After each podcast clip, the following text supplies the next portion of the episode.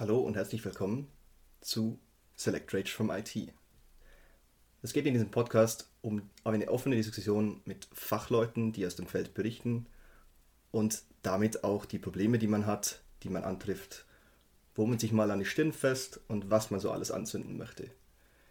Dieser Podcast ist für Fachleute und wird wahrscheinlich eine bunte Mischung aus Informations- und Erfahrungsaustausch, einer offenen Diskussion mit einem Hauch von Selbsthilfegruppe und Gruppentherapie. Viel Spaß!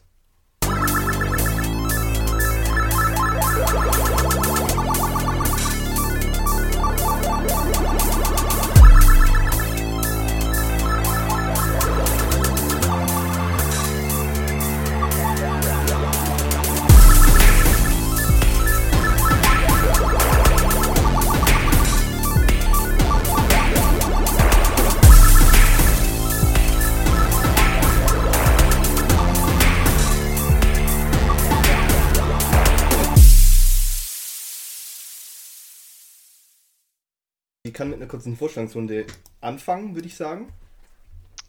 Äh, ich bin Alex, ich bin 31, ich mache seit, keine Ahnung, 16 Jahren oder so IT mittlerweile. Äh, mache seit 10 Jahren Storage und seit 11 Jahren Virtualisierung mit dazu. Ähm, war jetzt zuletzt ähm, betriebsverantwortlich für einen großen LKW-Bauer in Bayern für den SAP-Basisbetrieb und die produktionsnahen Systeme und bin jetzt ähm, ja, als System Engineer beim Kunden unterwegs und mache eigentlich alles, was im Datacenter so rumfliegt. Irgendwas zwischen Storage, Server und Netzwerk ähm, bis oberkante Betriebssystem. Sehr schön.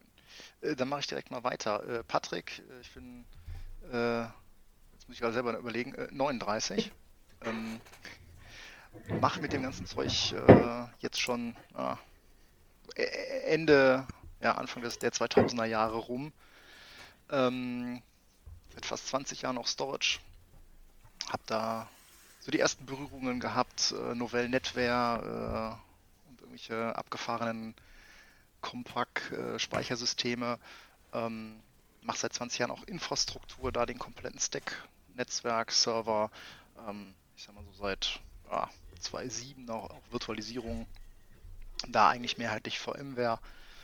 Ähm, bin immer auf der Kundenseite unterwegs gewesen, also immer bei IT-Dienstleistern, jetzt seit ähm, 2004 ähm, immer für den gleichen unterwegs, ein Unternehmen in Köln, verantworte da den technischen Geschäftsbereich, ähm, bin aber immer noch im, draußen im Feld unterwegs, ähm, viel Healthcare, viel Sozialwesen, ein bisschen Kirche, Maschinenbau, Chemie, Pharma. Da haben sich über die Jahre so ein bisschen Branchenschwerpunkte ähm, rausgestellt. Und ähm, ja, Storage ist halt so äh, ja, eines, eines der Felder, das ich am längsten, längsten mit beacker, wo ich am, am meisten auch gesehen habe.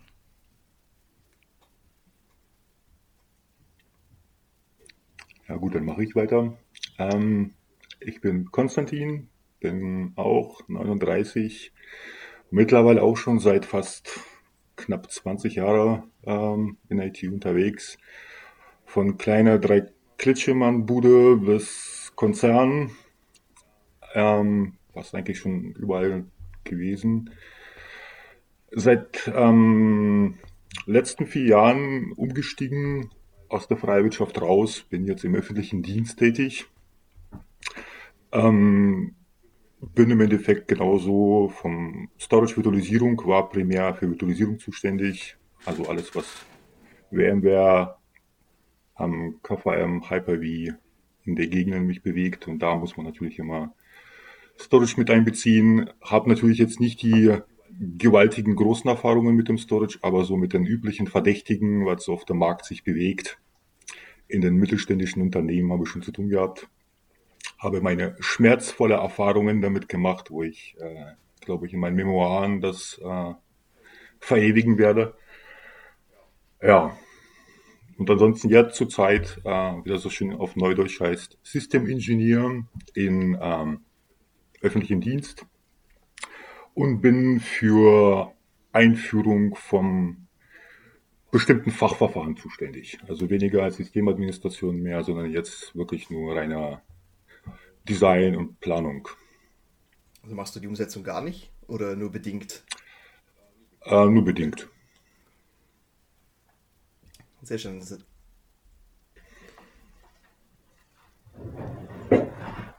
Dann ist es ja ein bunt gemischter Haufen. äh, ich habe ein paar Fragen mitgebracht, wofür man mich wahrscheinlich im Mittelalter auf den Scheiterhaufen geworfen hätte. hätte es da Storage gegeben, hätte man mich verbrannt. Äh, naja, wer mit Storage rummacht, landet schnell auf dem Scheiterhaufen. Ne? Ja, gut, aus meiner Sicht sind es dann eher immer die anderen, die da drauf landen würden, aber insgesamt ist er erstmal pauschal Infrastruktur schuld. Ähm, die vom Netzwerk schieben es dann erstmal Richtung Server und die vom Server schieben es dann erstmal zur Storage, weil es performt hat nicht. Das ist das, was ich so über die Jahre ähm, an Erfahrung gesammelt habe, dass es erstmal immer heißt, die Performance ist schlecht. Da fand ich das immer ganz praktisch. Also, ne, ich mache ja seit, seit vielen Jahren Infrastruktur und ich fand das, ich bin da immer sehr dankbar für gewesen, immer diesen ganzen Stack beackert zu haben. Also ich habe ja wirklich mit Netzwerk, mit Server, mit Storage, mit Virtualisierung zu tun. Das fand ich immer ganz geil, wenn es dann irgendwie Probleme gab. Man konnte halt in jedem der einzelnen Fachbereiche, du wusstest sofort, ob dein Gegenüber dir gerade jetzt Blödsinn erzählt oder ob das irgendwie fundiert ist. Ne? Und man war auch nicht immer darauf angewiesen, ah, okay, das könnte was am Netzwerk sein, gut, da muss ich immer darüber tigern oder hierüber tigern oder das ist jetzt was am Storage, oh, da habe ich keine Ahnung von. Das fand ich dann immer ganz praktisch, wenn man da halt ne, so auf, in allen Bereichen Virtualisierung vereint das ja auch immer so schön. Ne? Wenn du Virtualisierung machst, dann brauchst du ein Netzwerk, du brauchst Storage, du brauchst Server. Da hast du dann direkt immer alles direkt am Hals gehabt. Ja, ähm, da wo ich bisher war, war es dann halt einfach immer so, bis dahin komme ich und ab da habe ich kein Passwort mehr und kann da halt nicht gucken. Mhm. Äh, und dann muss ja. ich da mit den Kollegen reden und sagen, guck doch mal bitte, ja, ich habe jetzt keine Zeit und tralala. Äh, ja, aber jetzt, wir haben jetzt ein Problem und der Kunde möchte bitte jetzt eine Rückmeldung haben. Klar, wenn man. Genau, dieses, ja, schreibt dann, mach dann mal ein Ticket auf. ja, genau. Mach mal ein Ticket auf, okay. Und dann liegt es zwei Wochen und bis dahin ist der Peak längst vorbei und ähm, ja. alles ist wieder toll. Und dann guckt er in seine Graphen und sagt, ja, da ist ja gar kein Peak zu sehen. Ja gut, wenn du die Daten von zwei Wochen nimmst, dann sind die Peaks so abgeflacht, dass du einfach nichts mehr sehen kannst. Aber da, ich sag mal, da sind wir heute natürlich schon viel, viel weiter. Ne? Also wenn ich überlege, so das das erste Storage-Zeug, was ich in den Fingern hatte, das war eine Compaq RA 4100 und irgendwelche abgefahrenen äh, Fiber Channel Hubs von Wixel. Da gab es keine Graphen, da gab es, also diese Dinger waren noch unmanaged. Ja? Da hast du gar nichts gesehen. Wenn das Ding nicht performt hat oder irgendwas nicht gemacht hat, dann, äh, dann war es erstmal geliefert. Ja, gut. Da sind wir heute schon viel, viel weiter. Äh, ja. Ja. es gibt aber auch Systeme, die einfach nichts hergeben, auch heute nicht oder nicht vernünftig viel definitiv. Leider ja. Aber du hast äh, ketzerische Fragen dabei. Ja, ich starte mal mit der ersten Frage. Was war denn euer schlimmster Tag, wo Storage involviert war? Der schlimmste Tag, wo Storage involviert war? Naja, das war immer das. Also, ich, äh, Entschuldigung, äh, ich fange dann jetzt äh, einfach mal direkt an. Das war natürlich immer der Tag, wenn das Ding stand. Das Problem ist, oder ich kann das relativ genau sogar eingrenzen. Ähm, als der Mittel oder als die Kunden angefangen haben zu virtualisieren, hieß es auch für jeden Kunden immer Storage. Und Storage war immer teuer, deswegen hat man da immer gespart. Während du bei Enterprise-Kunden nicht darüber diskutieren musstest, dass das Ding irgendwie hochredundant sein musste, hast du da bei mittelständischen Kunden immer darüber diskutiert. Ja, braucht man wirklich zwei getrennte FC-Fabrics oder sonst irgendwas. Und wenn das Ding dann stand und man hatte erstmal nennenswert Zeug virtualisiert, dann stand der ganze Laden und dann, äh, das, das war immer der, der Worst Case. Und ja, das habe ich ein paar Mal ähm, erlebt. Ähm, aber definitiv der schlimmste Tag, den ich hatte, das ist gar nicht so lange her, kann ich mich sehr gut daran erinnern. Ähm, das war im Sommer 2018. Stromabschaltung beim Kunden, geplant, alles easy peasy, äh, zwei Speichersysteme eines namhaften Herstellers, ähm, synchron gespiegelt, morgens hingegondelt, alles fein runtergefahren, ausgeknipst, alles wunderbar. Die Jungs haben ihren Stromtest gemacht, wieder zum Kunden gefahren, äh, ich bin ins Einrechenzentrum, hinters Rack, ja, Power Switches, klack, klack, klack, klack, klack, klack, alles an. Losgelaufen, anderes Rechenzentrum, in das Rack geklettert, klack, klack, klack, klack, klack, klack, alles an, kurz gewartet. Äh, ja, ins Büro gelaufen, Terminal angemacht, ersten, erstes Speichersystem angepinkt, ah, antwortet doch nicht, zweites Speichersystem angepinkt, hm, das antwortet. Das habe ich aber erst später angemacht.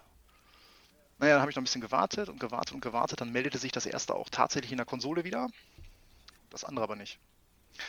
Naja, und dann äh, bin ich dann wieder rübergelaufen ins erste Rechenzentrum zum Speichersystem, was ich als erstes angeknipst habe. Und dann stand ich hinter dem Rack und dann sah ich eben die zwei LEDs blinken oder nicht blinken, die eigentlich hätten blinken sollen. Und damit war klar, okay, da ist nicht nur ein Controller tot, da sind bei einem Dual-Controller-System beide Controller tot. Wie geht das denn? und das Problem war, ähm, es war ja ein gespiegeltes System, was erstmal kein Problem gewesen wäre. Äh, dummerweise war das andere System, was dann lief, sich durchaus der Tatsache bewusst, dass das andere System nicht läuft und man hätte jetzt so äh, das Ding forcen können nach dem Motto, ja, jetzt bring einfach die Virtual Volumes online und ähm, ne, da hast du noch ein Quorum-Witness, also stell dich mal nicht an. Naja, dann Case beim Hersteller aufgemacht, gesagt, hier, pass auf, äh, Emergency, ähm, Prio 0, ne, System steht hat sich dann relativ schnell dann so ein Escalation Engineer gemeldet und dann hieß es, okay, scheiße, zwei Controller tot, na, wir besorgen mal welche, der eine kommt aus Frankfurt, der andere kam aus Düsseldorf, dann äh, brauchte ich natürlich noch einen Techniker, der das Ding getauscht hat. Ähm, naja, aber so lief die Zeit und irgendwie um 17 Uhr sollte das, oder hatten wir alles wieder angeknipst und ich sag mal so 20 Uhr hieß es dann, okay, die Controller sind unterwegs und dann ähm, sollte der Techniker, also ich war in, in der Nähe von Köln äh, bei einem Kunden und der Techniker kam dann irgendwie aus Paderborn, also irgendwie 200 Kilometer weiter in NRW. Und der sagte dann, pass auf, ich fahre jetzt los. Der rief mich dann an, sagt, ich fahre jetzt los. Äh, Geh mal davon aus, ich bin dann irgendwie um, keine Ahnung, Mitternacht da. Und äh, dann, äh, während der noch auf dem Weg war, äh, meldete sich dann aber ein anderer Techniker und sagte, pass auf, ich bin hier in Köln und äh, ich bin jetzt frei geworden und dann drehte der Paderborner Kollege wieder ab, der andere kam und äh, ja, es war dann nachher irgendwie morgens um sechs oder so, als dann wieder alles lief, ne? Controller getauscht, System hochgefahren ähm, und äh, dann kam auch alles wieder, ähm, aber das willst du nicht haben. Du willst nicht ne, diese Systeme anknipsen und dann siehst du, okay, es ist nicht nur der eine Controller verreckt, es sind beide tot. Aber war da nicht das Chassis ähm, auch kaputt? Nee, es war tatsächlich so, also Controller getauscht und dann, dann kam auch alles wieder. Ähm, auch der Hersteller konnte sich nicht erklären, warum beide Controller parallel verreckt sind. Ähm, das war sehr, sehr, sehr, sehr ungewöhnlich. Ähm, man hatte eigentlich versprochen, ähm, dass man diesen, diese beiden Controller dann nochmal genauer untersuchen wird, ob da was rausgekommen ist. Ich habe da nie wieder was von gehört. Ähm, aber seitdem, und ich habe von diesen Speichersystemen mehrere beim Kunden laufen, das ist immer so ein bisschen so, hm, die fahre ich immer sehr ungern runter. Wobei ich habe vor ein paar Wochen habe ich nochmal den gleichen Kunden eine Stromabschaltung gemacht. Das ne, sind die gleichen Systeme, aber jetzt die Nachfolger und ähm, ja, die haben es die haben's gepackt. Die haben es gepackt, da hat alles funktioniert. Ähm, aber ja, das willst du nicht. Du willst nicht hinter einem Reck hocken und dann so, äh, ups. Ja, Ups-Momente sind äh, generell schlimm. Ja, wobei es zeigt natürlich auch, ich meine, äh, ne, du hast jetzt in alles investiert. Ne? Du hast Dual Fabric SAN, du hast redundante Controller, du hast äh, synchron gespiegelte Systeme ähm, und dann steht der Kunde trotzdem neben dir und sagt, ja, äh, Patrick, äh, klicken wir da jetzt auf hier Force Failover oder machen wir es nicht? Ja, und äh, ja, das ist dann immer... Hm. Ja, aber die, die, diese Force oder diese minus F oder wie sie auch alle heißen, diese Switches sind ja immer so die. Also entweder weiß ich, was ich tue, oder es ist egal, weil es nicht Produktion ist, oder der Hersteller sitzt neben mir. Aber so unaufgefordert diese, diese ja. Hammer-Methode auspacken, das ist halt immer ein bisschen. Ja, würde ich, würde ich auch in der gleichen Situation nie wieder, also wenn ich jetzt wirklich dazu gezwungen bin, ich meine, es war jetzt dann samstags, es war dann äh, sonntags eh keine Produktion, also wir hatten dann in Anführungsstrichen auch die Zeit zu sagen, okay, wir sitzen das jetzt einfach aus, bis das eine System wieder da ist. Ne?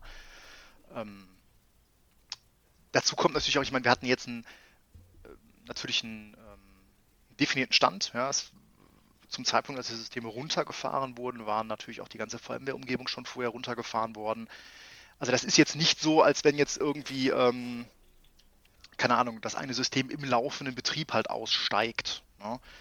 Ähm, das kann ja natürlich auch immer wieder passieren. Wobei ich natürlich auch gerade immer sage, wenn du wenn du diesen, diesen hohen Grad an Verfügbarkeit hast, ja, also wirklich synchron gespiegelte Systeme, dann scheitert es eh immer daran, dass der Kunde für diesen Quorum-Witness keine dritte Site hat. ne? Also, das ist so der Klassiker. Das äh, habe ich bei diversen Speichersystemen mittlerweile erlebt. Also, oft ist es ja so, dass du dann irgendwie einen, einen Quorum-Witness, einen Tiebreaker brauchst, der dann halt im Fehlerfall sagt: Okay, das ist jetzt hier nicht nur, es sind nicht nur gerade alle Leitungen dazwischen tot, sondern das System ist wirklich weg. Ähm, und in der Regel hat der Kunde dann halt dafür auch keine dritte Site. Ja, und äh, das führt das Ganze dann auch schon wieder irgendwie so. Hm. Ja, aber das ist doch nur ein Server, das kann auch in die Besenkammer, das passt schon. Ja, genau, das kann in die Besenkammer, richtig. Und das ist aber dann das der, steht der, doch schon der Storage. Ach so. Du möchtest nicht wissen, wie oft ich irgendwelche Raspberry Pis als NFS Quorum Witness benutzt habe. Ja, gut. Geht doch. Ja, das ist das Schlimme, das geht. Ah. Das ist das Schlimme, das funktioniert. Das ist ja nicht so, dass man dem Kunden dann sagt, nee, es geht nicht, sondern es geht ja. Ich habe das auch schon gesehen bei einem System, das halt aktiv-aktiv ähm, synchron gespiegelt ist. Und du hast halt einen Kunden, der wirklich eine dritte Site hat. Äh, das ist jetzt zwar nicht so ein ISO-zertifiziertes Datacenter, aber halt ein vernünftiger Serverraum. Ähm, da steht das Quorum drin und der redet halt mit beiden Systemen links und rechts. Äh, dann wurde halt die eine Seite geplant ausgeknipst, weil Disaster-Test. Ja, und irgendwie hat's dann, hat dann das Quorum gesagt, ja gut, äh, ich erreiche das System jetzt nicht mehr, ich fahre mich jetzt mal runter. und dann sagt halt die zweite Seite, hey, äh, mein Kollege ist weg, aber das Quorum ist auch weg und bevor ich jetzt irgendeinen Mist mache, stelle ich halt meinen Betrieb ein. Genau, das ist dann so dieser Fail-Safe-Mode, ne, nach dem Motto, oh, das, das, was ich jetzt sehe, kann nicht sein, also gehe ich jetzt mal lieber in Fail-Safe und dann ja, geht dir dann so alles auf die Bretter. Genau, das sind so die Momente, wo du dir dann denkst, warum? Weil es Geld kostet. Ja. Naja, aber es war doch da. Es hat nur nicht funktioniert. Die, der Kunde hat dir Geld dafür bezahlt. Ja, aber ich meine, so die Infrastruktur so zu bauen, dass man jetzt ähm, das Quorum vielleicht mal separat äh, im, dritten rechten äh, Zentrumraum hinstellt, so dass es vielleicht mal vernünftig ist und nicht äh, vielleicht mal daneben neben dem äh, Storage hinstellt. Das kostet alles Geld. Das will keiner bezahlen. Man sagt sich, ja, ich habe jetzt zwei äh, Storage-Systeme bezahlt, für drittes habe ich kein Geld mehr und lässt man halt so laufen. Und ist auch das Problem, weil die Admins wissen dann. Also die Admins sind sozusagen so die, der laufende Quorum. Der läuft dann halt einmal am Tag hin, macht halt den, den Raum auf, guckt, ja, blinkt noch alles, alles grün, macht die Tür wieder zu und geht. Das, es ist halt, das menschliche Quorum. Genau. Das ist so Blödsinn, will ich gar nicht erst aufstehen. Ähm, das, das will man gar nicht glauben, aber ich habe das wirklich in ähm, nicht nur in kleinen Buden, sondern wirklich so ja, mittelständische Unternehmen gesehen. Da war es wirklich so, dass äh, Doing morgens, wenn der Admin kommt, ist seine erste Aufgabe, durch die beiden Räume zu gehen und zu gucken, ob die Storage-Systeme noch funktionieren. Ob da irgendwo eine und rote wenn, Lampe an ist. Genau, genau. Ja. So, und erst dann darf er sich seinen Kaffee machen und darf sich dann an seinen Arbeitsplatz setzen. Das ist, bitter, Auf die Nachfrage genau natürlich. Kann ich absolut bestätigen. Genau das. Absolut. Und auf die Nachfrage halt, warum, warum macht man dann sowas? Warum? Man hat ja teilweise auch, hätte vielleicht mal noch Räumlichkeiten finden können, wo man halt ähm, was hinstellt, damit man halt dieses, das ablöst.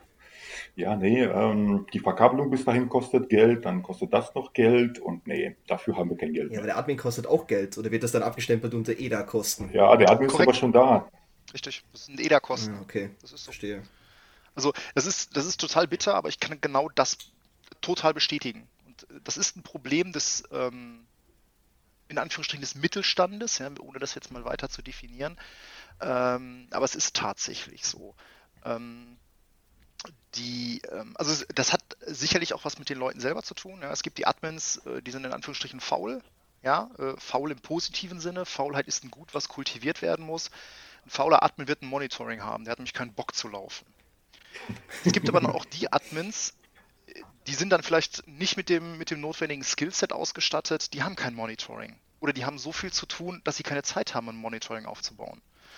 Ähm, ich war mal lange Zeit für äh, einen größeren Laden als externer Architekt. Ähm, da sind die Admins auch jeden Tag, wurden auf, keine Ahnung, einer dreistelligen Anzahl Server Eventlogs kontrolliert. Warum? Ja, damit wir Fehler mitbekommen. Ja, dann macht auch ein Monitoring. Wir haben aber keine Zeit für. Das ist dieses typische, Fange ich die Hühner ein oder repariere ich den Zaun?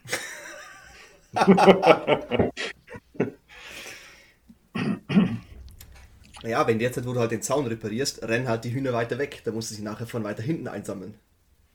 Ja, aber wenn du das mal, du, genau, aber wenn du das weiterdenkst, ist das genau das gleiche mit Speichersystemen. Wie viele Kunden testen denn tatsächlich wirklich mal diese, diese Failover-Szenarien? Also welcher Kunde, keine Ahnung, ich meine, ähm, ich glaube, du hast einen NetApp-Hintergrund. Ja, hauptsächlich, ja. Wer macht denn da mal, wer macht denn da mal Failover? Also wir ähm, geben unsere Betriebserklärung erst dann ab, wenn die Failover-Tests gemacht wurden. Bei einem neuen System. Das ist vorbildlich. Ne? Ähm, ich habe genauso die Admins, die machen auch dann bei, bei NetApp-Filern äh, auch dann ihre Firmware-Updates im laufenden Betrieb.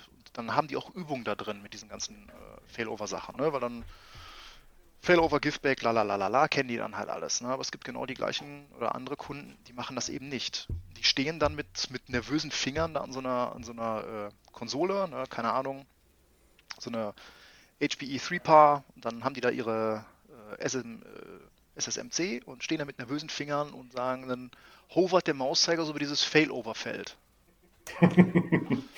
ja, und dann muss ich daneben stehen und sagen, jetzt klick doch drauf. Und dann klicken die da drauf und dann nach drei Sekunden ist das Thema durch. Ja. Aber die machen es halt nicht oft genug.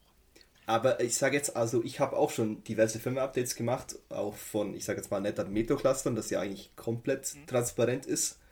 Ja. Äh, in der Regel ohne größere, größere Probleme. Aber wenn es dann in der Produktion knallt und du musst jetzt entscheiden, gebe ich diese Seite jetzt an die andere ab, das ist dann schon nochmal was anderes.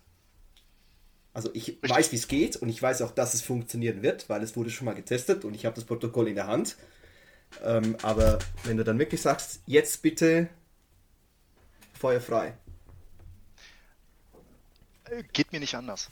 Aber das ist gut. Ne? Weil äh, wenn du halt immer so diesen, diesen gewissen Respekt noch davor hast, vor, diesem, äh, vor dieser Aktion, äh, dann bist du auch nicht leichtsinnig.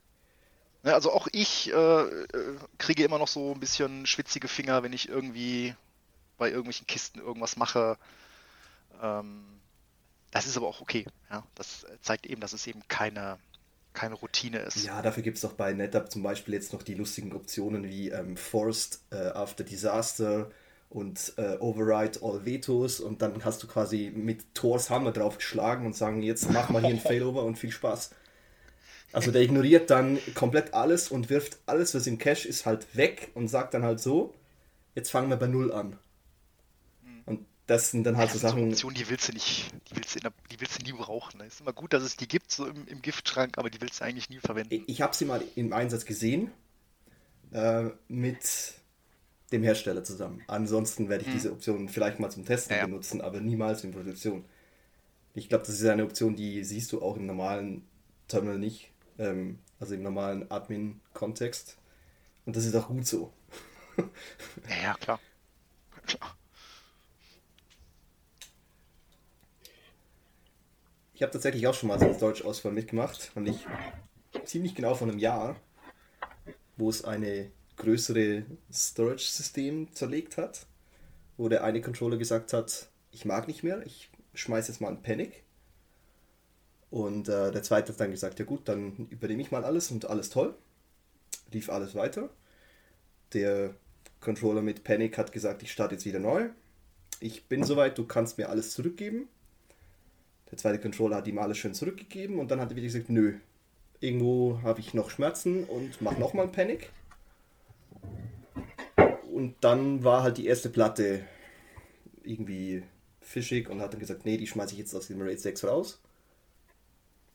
Wieder gestartet, wieder gesagt, alles toll. Wieder an, äh, angefangen, alles zurückzugeben. Wieder Panic, zweite Platte kaputt. Ja, und das ganze Spiel ging dann halt nochmal von vorne los und dann war halt im Raid 6 plötzlich die dritte Platte weg. Und dann. Ja, und dann ist Feierabend. Dann war es halt vorbei. Und dann hat es halt mal so elegant 800 Linux-Büchsen an die Wand gefeuert.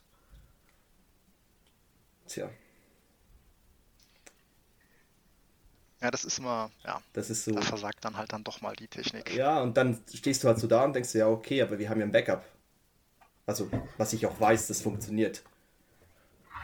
Ähm, und dann gehst du halt zu den Jungs hin und sagst, hey, wir haben jetzt hier ein größeres Problem, wir brauchen mal bitte 800 Frames restored.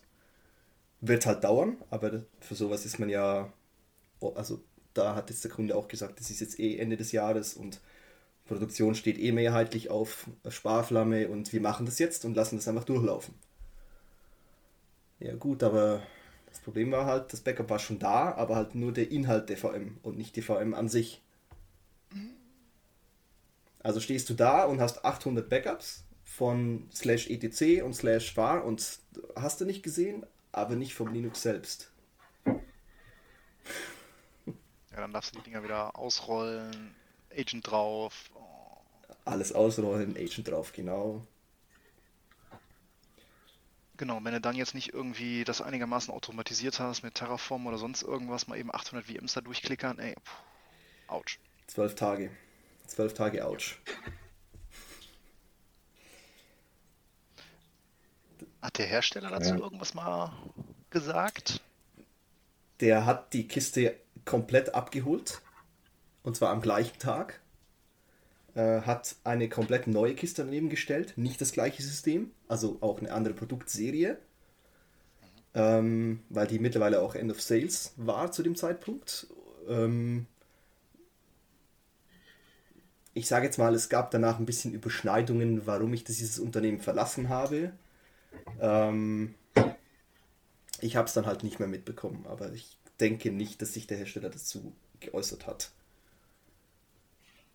Es war halt ein Designproblem, dass man A, das Backup so macht und B, dass man das System halt nirgendwo hinspiegelt, wenn das so kritisch ist.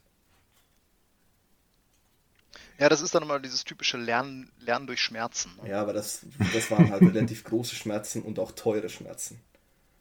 Klar, zwölf Tage Downtime dann in dem Fall oder halt zumindest so lange Downtime, bis halt da eine nennenswerte Anzahl von, von Kisten wieder da ist.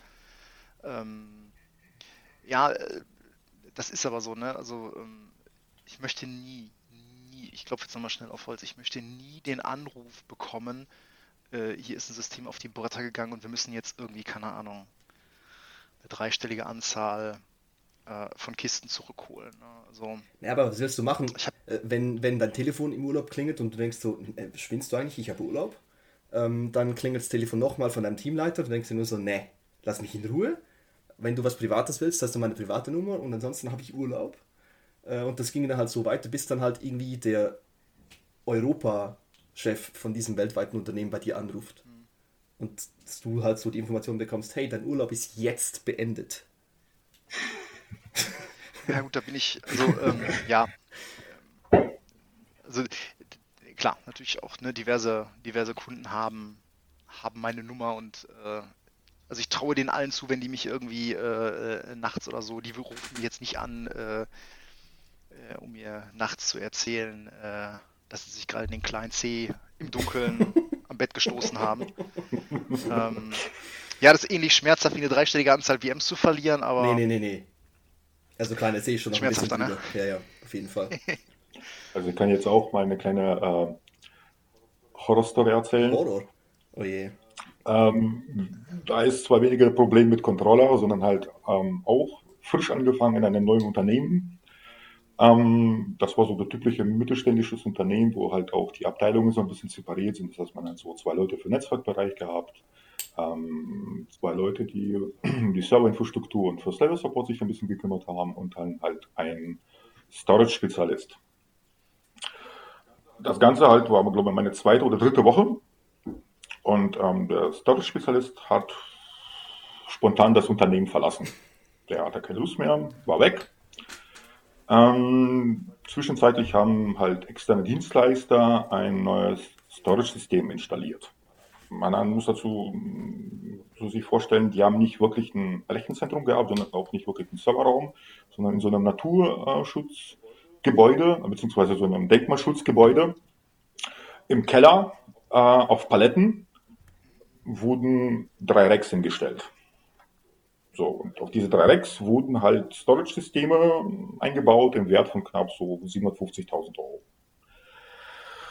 Und ähm, ich komme Montag, größte Panik, nichts geht mehr, alles ist ausgefallen. Das Unternehmen war darauf angewiesen, weil natürlich dann, also war das halt Gesundheitsbranche, war ganz schlimm, wenn alles tot ist und nichts mehr funktioniert. Ähm, ob ich das übernehmen könnte. Na, ich ins Keller, mache den Raum auf und kommt schon so so eine wirklich so eine Saunawolke entgegen. So 40, 45, 50 Grad. Und ich so, okay, ja gut, Klimaanlage tot. Und ähm, das ganze System hat sich dadurch, dass halt ähm, bei dem Storage-System ein bestimmter äh, Pegel erreicht wurde, abgeschaltet. Und so natürlich, naja, okay, ist ja nicht so, ihr habt ja eine zweite Seite. Also könnt ihr einfach mal einschalten und gut ist. Ja, ja, haben wir. Na, die steht daneben in dem Raum. Also okay. Und nun, naja, kannst du nicht was machen, kannst du das halt nicht irgendwie mal woanders einschalten. Dazu muss man sagen, die Storage-Systeme waren halt ähm, durch den, also waren durch den Dienstleister supported und ähm, man hat so ein bisschen die Finger davon hochgehoben und gesagt, ist nicht meine Fachabteilung. Also wie bei Mediamarkt ist nicht, mal, nicht meine Abteilung. So, und man muss sich vorstellen, man hat wirklich für 750.000 Euro Storage geknallt und hat mal gerade mal so gehabt, für 350 Euro eine Klimaanlage aus dem Baumarkt reingebaut. So dass die dann natürlich halt im Wochenende dann halt die Hufe hochgehoben hat.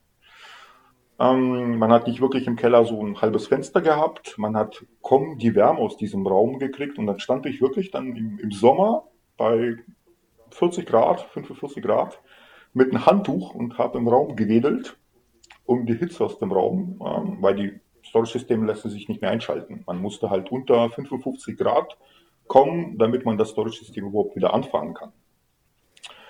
Dann stand ich wirklich da mit dem Handtuch und mit dem Föhn, mit Kaltföhn und habe die Platten versucht, temperaturmäßig wieder runterzukriegen, damit man die Systeme wieder einschalten kann. Jetzt mal lieber direkt einen Aufguss gemacht. ähm, und, und alle 20 Minuten kam schon der Geschäftsführer, na wann ist das soweit? Na wann ist das soweit? Also, ja, was soll ich machen? Also ich kann, ich kann hier nicht viel machen, ähm, außer jetzt hier mal versuchen, irgendeine Weise Notbetrieb wiederherzustellen.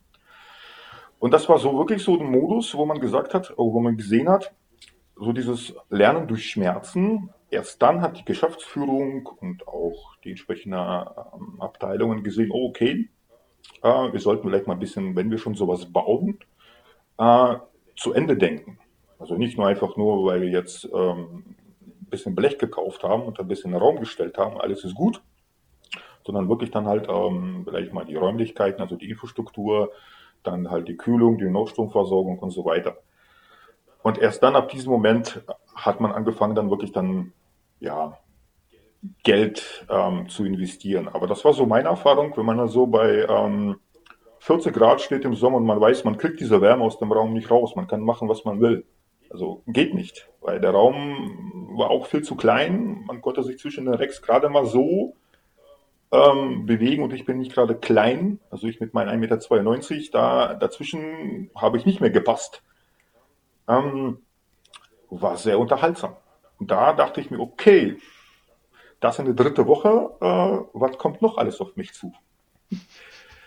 War das vielleicht der Grund, warum der alte äh, Admin gegangen ist? ähm, ja, ich kann jetzt sein. Nichts unterstellen oder so, aber. Na, prinzipiell habe ich die Erfahrung gemacht, dass in der Gesundheitsbranche zumindest ähm, die Fluktuation in IT sowieso sehr groß ist. Also ob das jetzt Krankenhäuser sind, ob das jetzt irgendwelche ähm, Pflegeunternehmen sind und sonst noch was, ist es da wirklich extrem. Also Krankenhäuser, äh, wenn wir da mal diesen, ne, diese Klammer mal kurz aufmachen, Krankenhäuser und IT-Staff, also großartig Fluktuationen, also zumindest bei den Krankenhäusern, wo ich jetzt rumturne, eher weniger. Ähm, ja, die zahlen halt, je nachdem, wie sie aufgestellt sind, ob es kommunal sind, ob es ein äh, kirchlicher Träger ist oder ähm, ob es halt irgendwie hier so ein Klinikkonzern ist. Die zahlen halt nicht immer, immer gut, aber ansonsten sind die eigentlich schon ganz okay. Aber klar, ne, hier so Pflege oder so, hey, die haben keine Kohle. Die haben keine Kohle für IT. Ja, IT ist für die auch eher mal, ja. mal ähm, aber ich habe. Ja, ich will nicht sagen nebensächlich, aber ähm, ja. Also ich habe mich mal im Krankenhaus ja, beworben und die haben halt so 35% weniger bezahlt als die freie Wirtschaft. Und das ist halt schon krass. Ja, ja, also äh, ich meine, klar, ne? Ähm, je nachdem, wo und was für ein, was für ein äh, Tarifvertrag dahinter hängt oder so. Ähm, ja, TVÖD oder, oder wie das Ding heißt. ja, ja, gut, das ist ja dann. Da wirst ne? du halt in irgendeine ja. Stufe gesteckt. Äh, Und dann kommt halt so, ich glaube, es waren 33 oder 34 Prozent weniger ähm, als auf der freien Wirtschaft oder in der freien Wirtschaft. Und dann denke ich mir halt nur so, ja, okay, aber die Verantwortung ist ja viel größer, weil wenn, die, wenn da eine Büchse ausfällt, da hängen halt Menschenleben dahinter. Wenn ich jetzt zu einem Autobauer gehe, ich meine, genau. klar, das ist kacke, weil dann können halt keine Autos äh, mehr produziert werden oder keine Stoßstangen oder keine Ahnung was. Äh, aber da geht, da geht niemand durch den Tunnel am Ende hier Richtung Licht. Und das ist halt schon nochmal was anderes. Genau, also äh, ich meine, äh, nur weil jetzt in einem, in einem Krankenhaus da irgendwie eine Büchse ausgeht, da wird jetzt nicht irgendwie äh, direkt eine über, über die Wupper gehen. Das Problem in Krankenhäusern fängt halt da an. Normalerweise müssen die halt Notfallpläne haben und Notfallplan heißt im Zweifelsfall, äh, hier ist ein Stift, hier ist ein Block, viel Spaß damit. Ähm, Problem ist aber tatsächlich, gerade wenn du jetzt im intensivmedizinischen Bereich bist, äh, Patientenmonitoring wird halt relativ viel oder ist sehr, sehr stark IT gestützt, ähm, gerade was so äh, das Monitoring von Parametern angeht. Die sind dann halt nur für 24, 48 Stunden oder so interessant, das ist egal. Wenn ein Patient überstirbt, dann kommt die Staatsanwaltschaft zu dir im Zweifelsfall und dann sagt die so, wo ist denn das? Wir hätten jetzt hier gern mal irgendwie ein paar Daten gesehen. Wenn du dann sagst, oh, ah, das System ist ja, das ist leider gestern Abend auf die Bretter gegangen, das wollen die nicht hören. ja, aber ich habe das schon mal im Krankenhaus gesehen, dass äh, ein gespiegeltes Storage-System hast und es war irgendwie ein Bug in der Firma oder keine Ahnung, ich weiß nicht mehr, was genau das war. Und es, man musste halt einmal den kompletten Hobel runterfahren. Und zwar nicht Failover, ja. sondern komplett als Gesamtes. Mhm. Und der IT-Verantwortliche steht halt da und sagt, ja, mach doch. Und ich so, äh, Moment. Krankenhaus und so, äh, Kundendaten, also Patientendaten, hängt da nichts Wichtiges dran. Ja, da können die halt zwei Tage nicht röntgen, das passt schon. Also, also manche Leute sind auch echt schmerzfrei. Ja, also die, äh, also was so Radiologie angeht, ähm, also die können schon noch Aufnahmen machen. Also die können dann halt äh, die Aufnahmen halt nur direkt, sag ich mal, in der unmittelbaren Nähe der Modalität angucken, also CT, MRT und sonst irgendwas. Was du dann halt nicht mehr hast, ist ein PAX, also Picture Archiving. Das ist dann halt in der Regel dann halt erstmal nicht möglich. Ähm, aber theoretisch auch das geht, ne? nur weil die, weil die IT steht, können die trotzdem noch lustig, lustig Aufnahmen in der, in der Radiologie schießen. Ähm, aber äh, klar, ich meine, ich musste das auch schon mal machen bei einem Kunden in einem Krankenhaus, äh, Speichersystem abknipsen. Ähm, ja, das ist dann halt früh morgens, ja, du musst dann halt ähm, ne, quasi alle Stationen darüber informieren. Ähm, da geht dann auch ganz viel nicht. Großer Vorteil in Krankenhäusern, das ist auch eigentlich mal das, was ich meinen, meinen Healthcare-Kunden sage, ist, stellt euch breiter auf. Ja, also ich äh, würde es im Krankenhaus jetzt für keine super Idee halten, ein zentrales Storage, was auch noch nicht gespiegelt ist und dann haust du da alles drauf. Ja? Ob das jetzt, ähm, ich sag mal, so Infrastruktursysteme sind, Active Directory, File Server, tralala, ähm, dann hast du häufig noch den zweiten Teil, äh, Krankenhausinformationssystem KISS. Ja, ähm, da gibt es ja auch ein paar, paar große ähm, äh, und ähm, das würde ich jetzt nicht alles irgendwie auf eine zentrale, auf eine zentrale Plattform packen. Ähm, je nach Anbieter haben die dann eh ihr eigenes Zeug. Ne? Also ähm, das bei einem Kunden erlebt, er hat neues äh, MRT von einem, von einem deutschen Hersteller bekommen, ja, und dann kam dann halt nicht nur das MRT, sondern da kam dann halt auch parallel ein ganzes Rack mit Zeug.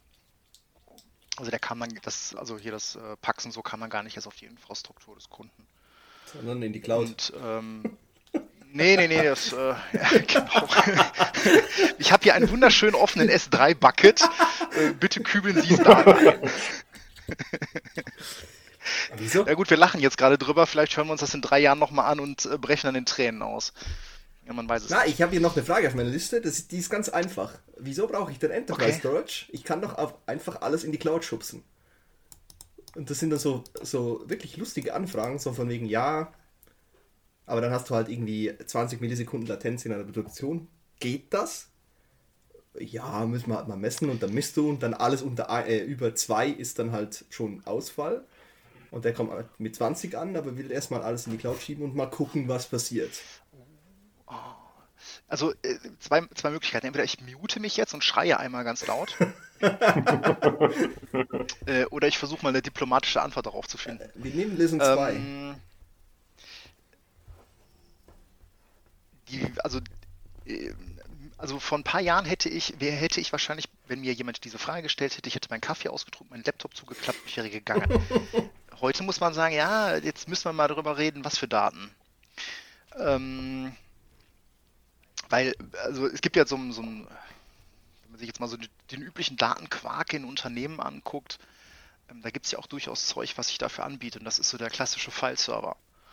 Ähm, und äh, ja, da muss man sagen, da hat auch Microsoft ähm, mit Azure so ein paar Sachen, die sind gar nicht so dumm.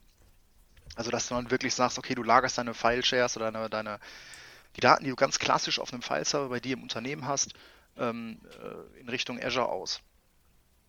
Das ist gar nicht mal so dumm. Ja, also gerade wenn du jetzt eher eine verteilte Organisation hast äh, mit mehreren Standorten und so weiter, kann das durchaus, kann das durchaus sinnvoll sein.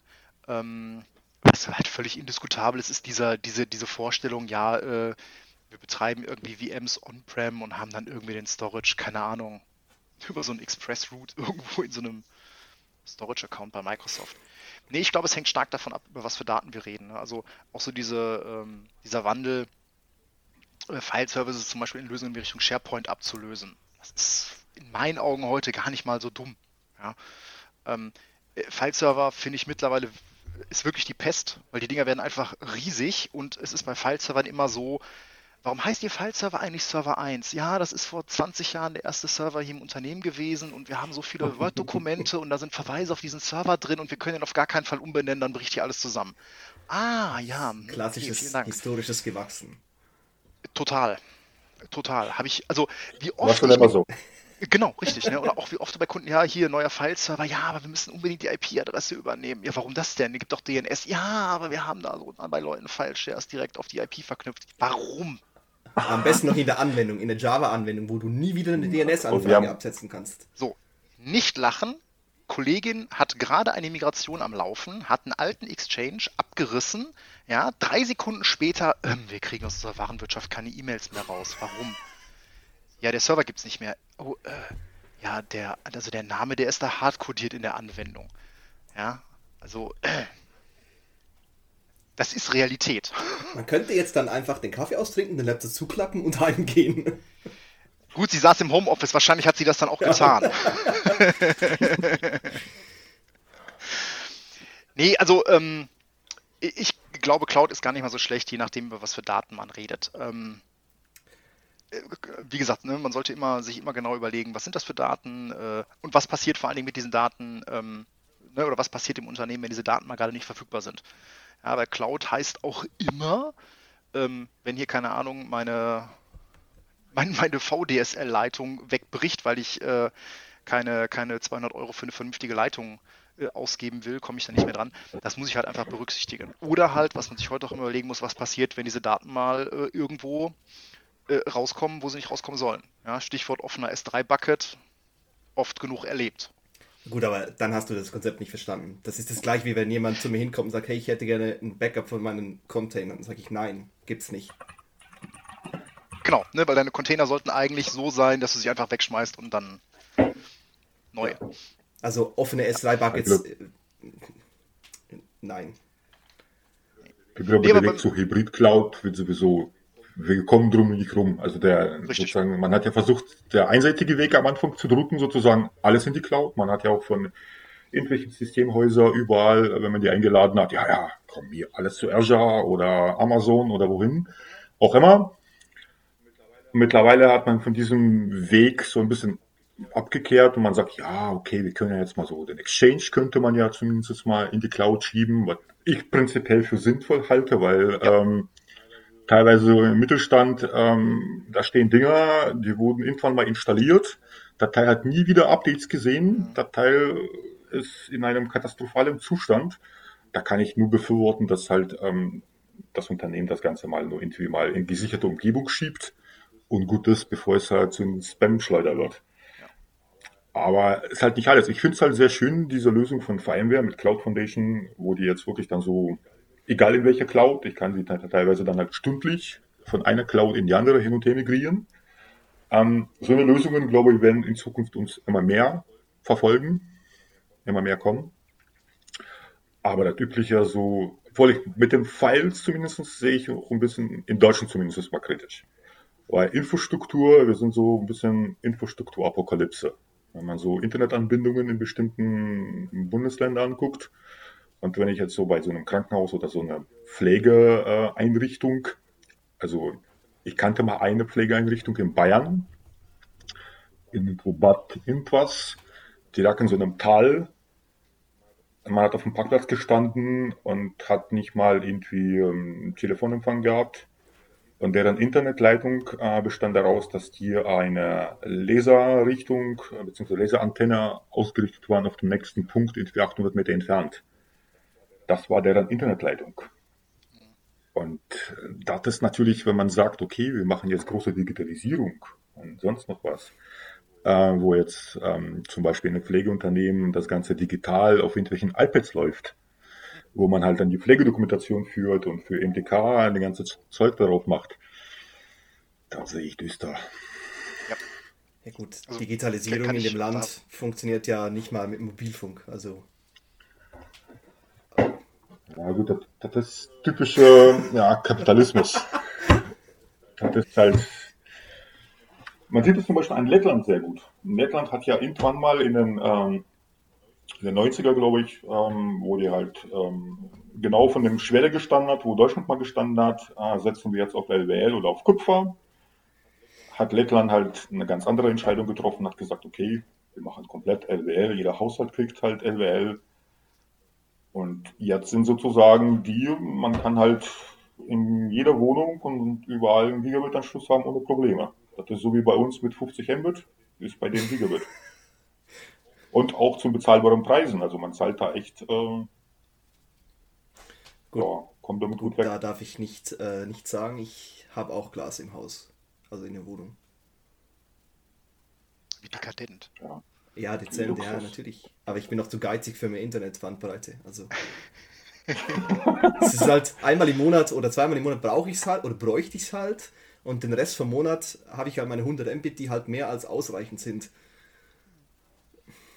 Ja, aber das, das, das, ist schon, das ist schon bitter. Also auch in der Vergangenheit, äh, wie oft ich mit, mit Kunden diskutieren musste, dass, äh, keine Ahnung, 50 Euro für ein DSL nicht teuer sind, sondern wo man sagt, pass mal auf, du musst jetzt hier mal, weiß ich nicht, die 200, 300 Euro wirklich mal einwerfen für einen vernünftigen Business-Anschluss, weil ich keinen Bock habe, dir jetzt hier dein, dein Exchange und dein Citrix und ich weiß nicht was, was alles über HTTPS bei dir rein will, über verschiedene Ports da rein zu routen, sondern ne, gönn dir einfach mal ein Slash 29 und dann ist doch alles schick.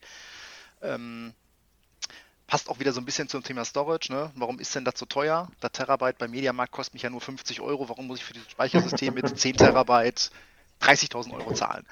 Ja. Gut, äh, diese Diskussion, die ja, habe ich auch schon oft geführt. Ja. Das ist dann so der Punkt, wo ich mir denke, okay, dann gib mir mal so eine Mediamarkt-Festplatte, ich wirf sie dir mal an den Kopf und dann reden wir nochmal weiter. Ja, ja, also das, aber das, das ist halt, das ist halt so, so eine typische ja. Ja, Laiendiskussion. Bei Servern sieht man es halt, du zahlst halt, keine Ahnung, 20.000 Euro für einen Server und siehst halt, oh, das Ding hat jetzt halt aber, ich sage jetzt mal als Beispiel, 128 Kerne und 4 Terabyte RAM. Geil.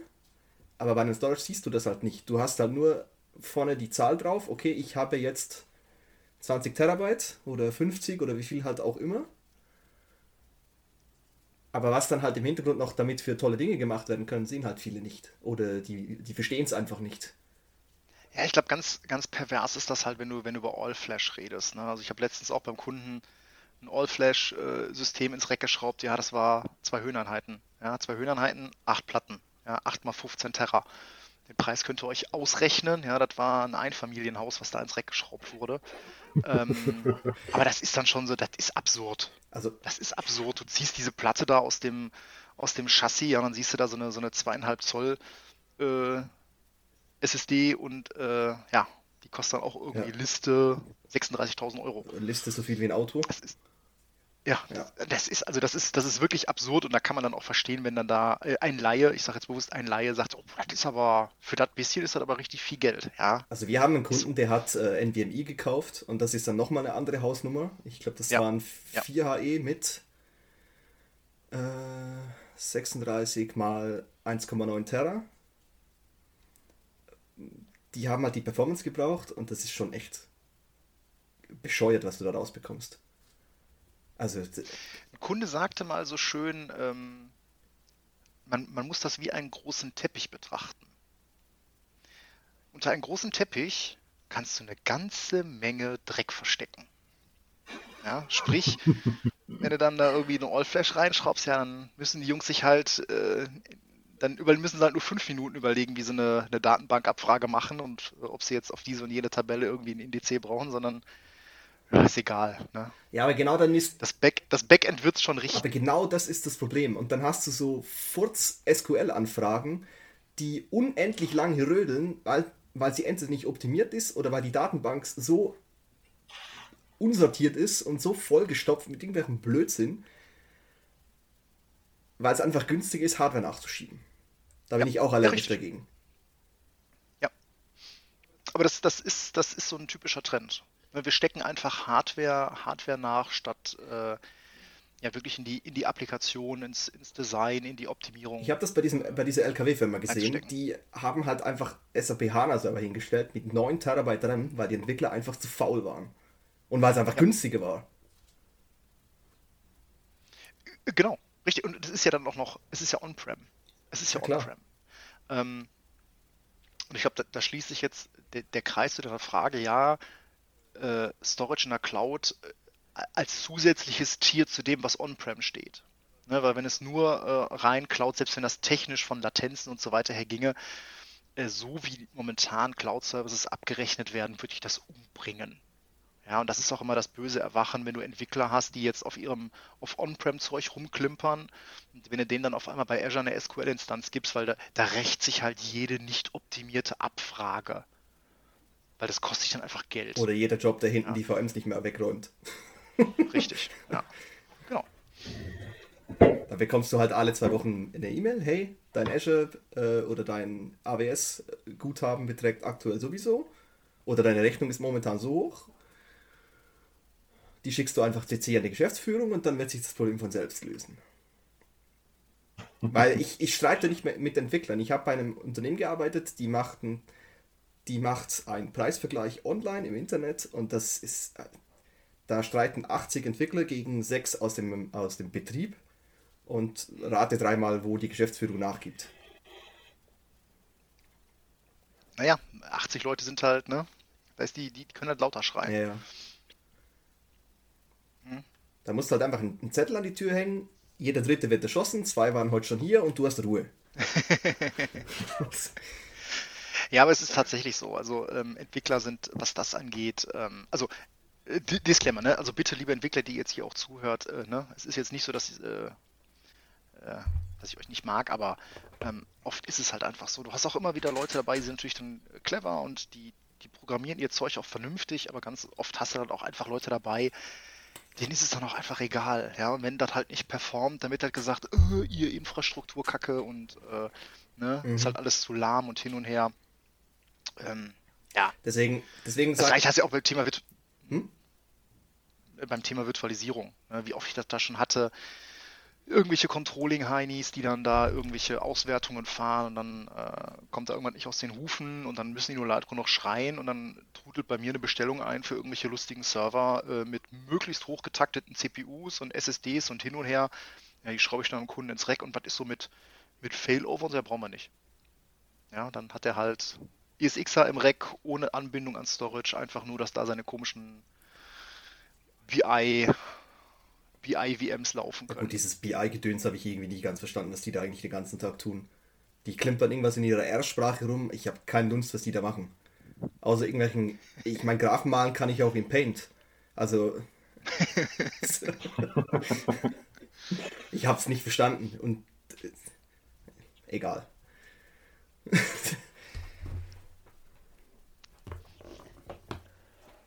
Aber sind denn, sind denn die Anforderungen, wenn man jetzt mal vom, vom IT-Healthcare redet, anders als die von allen anderen, weil es da halt echt um Menschenleben geht und nicht darum, dass jetzt halt mal nee. keine Reifen hinten rausfahren oder sowas?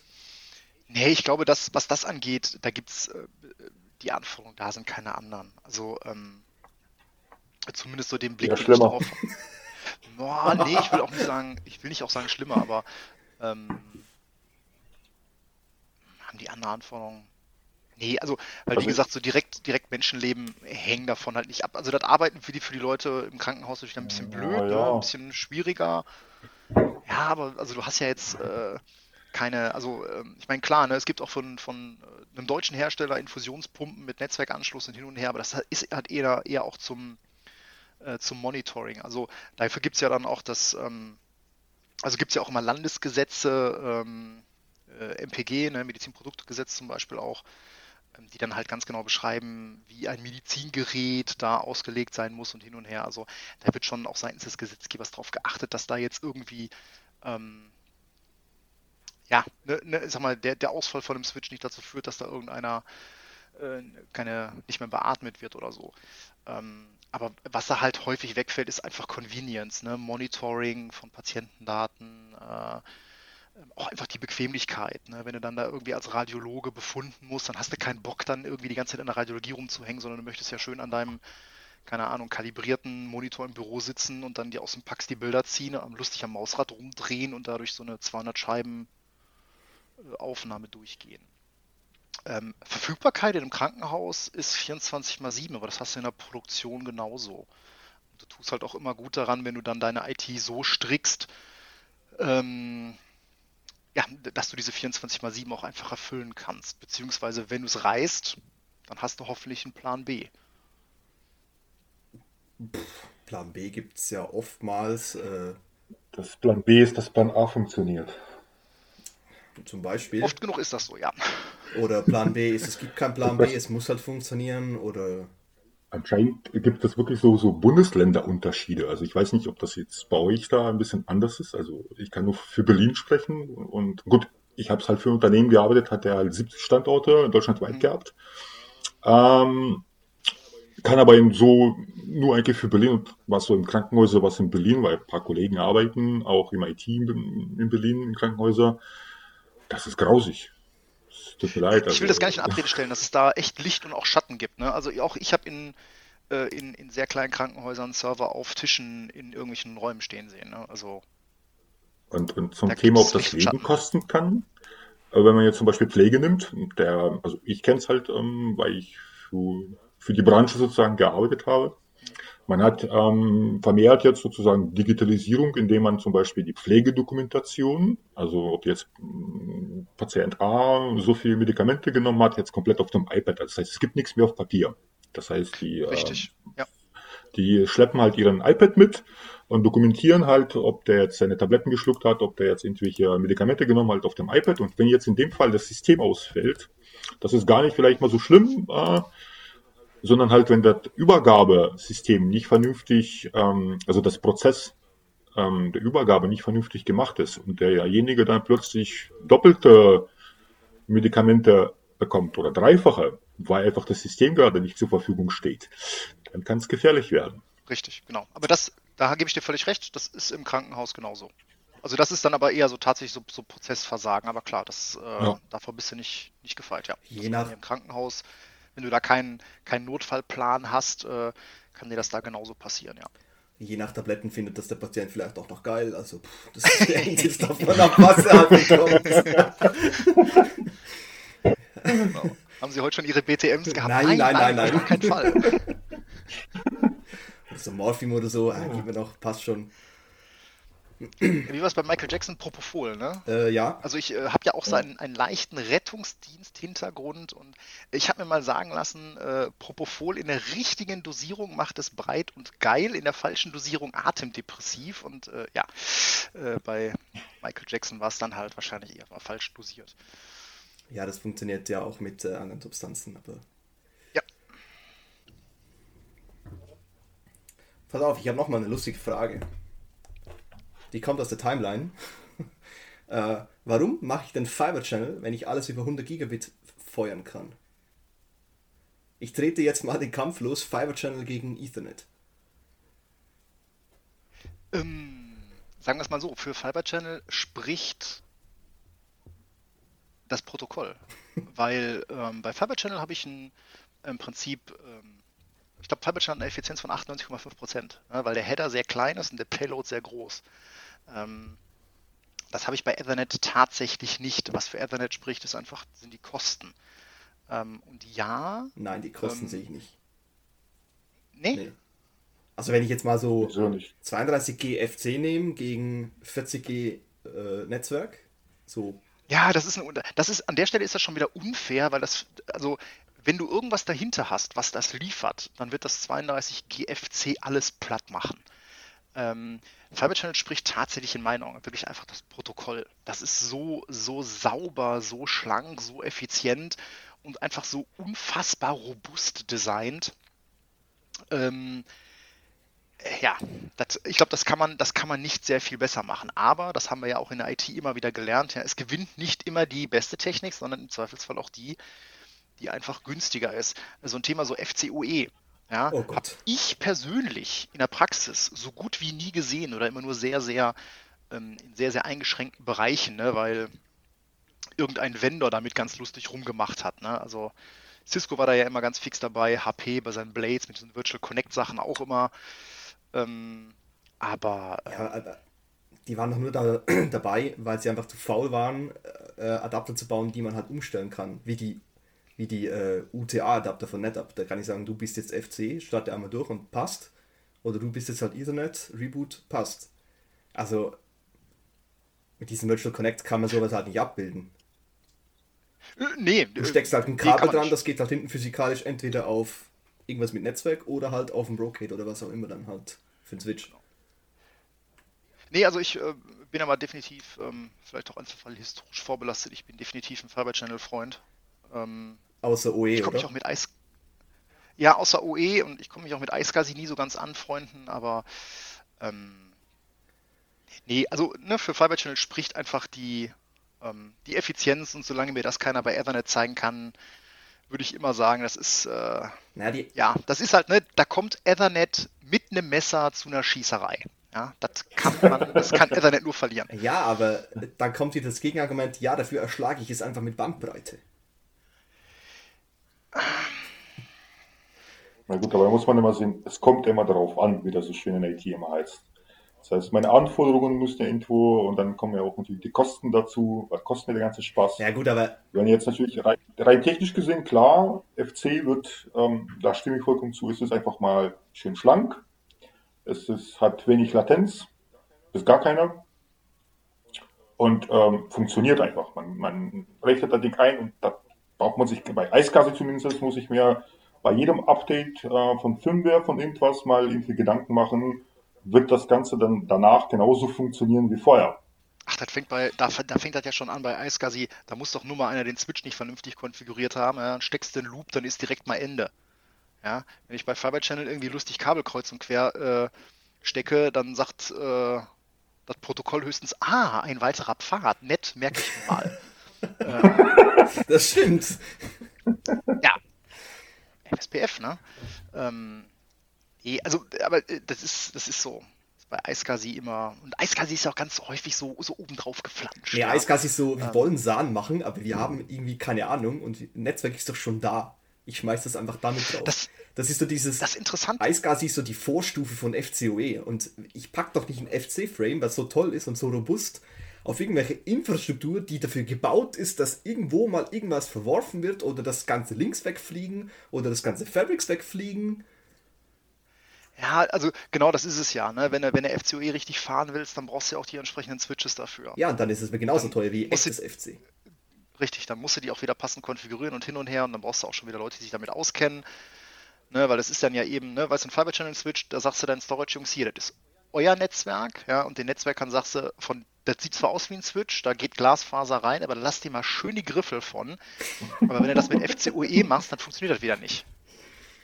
Ja, äh, das dann hast du wieder irgendwelche lustigen Top-of-Rack-Switches, die FCOE auch können und sprechen und dann kommt dann doch wieder irgendeiner von den Netzwerken und sagt, ja, da war ein Port frei, da habe ich mal einfach so reingesteckt. Ähm, ja, und äh, ja, iSCSI, iSCSI war halt auch immer sowas für kleine Kunden, aber das hat sich vor ein paar Jahren dann auch irgendwie totgelaufen. Also da machen wir, also zumindest der Laden, für den ich tätig bin, machen wir bei so Kleinstkunden äh, mittlerweile ganz viel SAS. Ja, so Direct Attached und gib ihm. Wir, wir haben ja nur Single Vendor, wir haben nur NetApp. Äh, ja, gut. Also wir sind halt so, wenn der Kunde halt sagt, er möchte aber MC oder irgendwas anderes halt außerhalb von NetApp, dann wird es bei uns nicht kaufen können. Ja, also ne, Disclaimer, ähm, äh, wir haben auch halt mit, mit viel immer rumgemacht, aber das meiste, was wir machen, ist dann auch halt HPE. Ähm, klar, ich, hab, äh, ich bin DCIE, ich, ich oute mich als Data-Core-Mensch. Ähm, aber das Zeug stirbt bei uns jetzt auch so ein bisschen aus. Die Idee dahinter war halt ganz geil, aber ja. Ne? Ähm, aber ja, also im Großen und Ganzen, ich glaube, für die allermeisten Kunden ist es mittlerweile sogar egal, was du da nimmst. Ja, ob du da NetApp nimmst, ob du da EMC nimmst. Ich glaube, für die äh, Heinz Müller KG, die irgendwie, keine Ahnung, Metallstandsteile macht äh, und da ihre, ihre 15 VMs irgendwie betreiben will, das ist egal, was du denen da hinstellst. Denen, alles mittlerweile. Denen stelle ich meistens ein Metacluster hin, weil die Verfügbarkeit wollen. Jetzt ohne Witz. So kleine Firmen, Two-Node Metacluster gibt es oft. Wisst ihr eigentlich, dass man den nahtlosen Failover zwischen Speichersystemen international bei den Herstellern The German Failover nannte, weil die Anforderung, dass man nahtlos, ohne Eingriff von Administratoren, äh, unterbrechungsfrei zwischen Speichersystemen hin und her fallen kann, war eine Anforderung, die ganz häufig im deutschen Mittelstand genannt wurde. Ja, aber diese synchronen Spiegel, die funktionieren ja auch nur in Ländern mit ungefähr der Größe von Deutschland. Also wenn ich jetzt mal NetApp hernehme, äh, kann ich so 700 Kilometer abdecken zwischen den beiden Systemen. Äh, mach das mal in den USA. Äh, Ost-West-Küste, vergiss es. Äh, ja, gut. Äh, ich, ich, glaube, da geht es da geht's tatsächlich eher darum, dass ähm, vielleicht in anderen Ländern oder anderen äh, ja, Unternehmensgrößen, da war halt klar, wenn das Speichersystem auf die Bretter geht, ja, dann ist halt mal gerade kein Failover, sondern da ist dann halt mal Downtime. Ähm, ist halt auch immer eine Frage, so, ne, gegen welches Risiko will man sich schützen. Ähm, wie gesagt, es ist halt, ähm, habe das oft mit, mit Kunden diskutiert und äh, als das halt so mit Speichersystemen anfing, also ne, häufig sind Kunden ja an Speichersysteme rangekommen, wenn sie angefangen haben, Virtualisierung einzuführen. Und da kam dann immer unweigerlich die Frage, was machen wir denn, wenn das Ding ausfällt? Ja, dann brauchen sie ein zweites. Ja, und äh, Failover, ja, geht, kostet aber Geld. Ne? Und das war dann halt, keine Ahnung, früher so HPE, EVA, Continuous Access, äh, das war halt nie seamless. Ne? Datacore waren zum Beispiel eine der ersten, die gesagt haben, nee, nee, wir können das hier unterbrechungsfrei. NetApp konnte das ja auch mit dem Metro-Cluster schon verdammt lange. Ähm, ja, aber, aber äh, gibt's... hat halt da auch ein bisschen was einfach mit der, mit der, mit der Art und Weise, mit dem Design zu tun. Ne? Du fällst halt bei einem Metro-Cluster zwischen Controllern hin und her. Ähm, und bei Datacore ist das ja ähnlich. Das ist im Prinzip Dual-Controller-Storage auseinandergezogen und jeder Controller hat Speicher. Deswegen ja, ist kann das auch NAS? halt ein bisschen einfacher. Oder hm? kann eine Datacore auch NAS oder nur SAN? Ich glaube, mittlerweile können sie das auch irgendwie so äh, draufgeflanscht. Ne? Das ist dann auch wieder so ein bisschen hässlich gelöst. So, äh, du hast quasi. Ähm, aber da müsstest du hier den, äh, den anderen Kollegen, der sich mit Datacore viel rummacht, mal eher fragen. Aus dem Thema bin ich dann schon fast ein bisschen, bisschen raus. Was heißt, was heißt mit viel rummachen? Also ich habe Erfahrung halt mit ja, Datacore, ähm, zumindest was ich bis Version, ich glaube jetzt 9, glaube ich, Symphony 9 ist es. Ähm, habe ich mal irgendwann mal übernommen gehabt. Und meine Erfahrungen waren ja so, ja, okay. Äh, es lag weniger an Datacore, sondern halt, wie es gebaut war. Äh, man hat ja der typische Zwei-Seiten-System gehabt, ohne halt ähm, Zeugen, also ohne Witness so dass halt ähm, das Ding halt kontinuierlich hin und her geschaltet hat. Ähm, man hat halt Eiskasi drauf äh, eingerichtet, um halt der Files irgendwie da abzulegen. Und das war so, so dieses typische, man kommt morgens und das erste, was man macht, man geht halt natürlich ins Serverraum und guckt, ob das Ding überhaupt noch läuft. Ähm, war nicht schön, ich habe auch nicht viel damit rumgespielt. Ähm, ganz schnell gegen äh, VMware Visan getauscht. Da. Also Datacore haben wir echt, echt viel mitgemacht. Ähm, und, aber ich, wann immer mit dem Ding irgendwas krumm war, war das in 99% der Fälle eigentlich immer irgendwie das dahinterliegende Speichersystem, was rumgezickt hat. Ähm, was bei Datacore halt irgendwie eher ein Problem war, ähm, das war so der Support. Ja, weil du hast halt die Jungs da in Florida gehabt, die auch echt echt gut sind, gar keine Frage. Die haben auch immer äh, bereitwillig geholfen, aber dummerweise haben die immer dann im Zweifelsfall gesagt, ja, das ist jetzt aber da hinten, dann, ne, das ist dein Backend, das ist das Problem. Ähm, und halt, was halt bei Datacore ganz, ganz, ganz lange so war, die standen bei VMware einfach nicht auf der HCL. Ne, weil VMware gesagt hat, nee, das ist Software, das zertifizieren wir nicht. Die sind auch erst auf die HCL bei VMware gekommen, als irgendein äh, Vendor mal gesagt hat, okay, ich baue jetzt hier mal eine Data Core Appliance, ja, Server mit Data Core drauf und das wird dann zertifiziert. Ähm, und ich habe tatsächlich bei einem Kunden noch, äh, noch Data Core laufen. Äh, ich klopfe auch nochmal schnell auf Holz.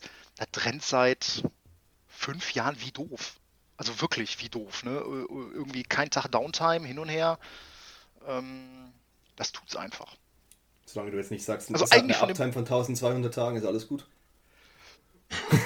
Zu der Uptime sage ich jetzt nichts, aber never touch a running system. Ne? Ja, ja, never patch a running system. Ja, das steht aber ganz hinten, das steht aber ganz, ganz hinten, da kommt keiner ran. Also deswegen braucht man das auch nicht neu zu starten. Ist ja halb so schlimm. Ja, ja. ja ist aber leider ein Windows-Host. Gut. Kann man mal so stehen lassen.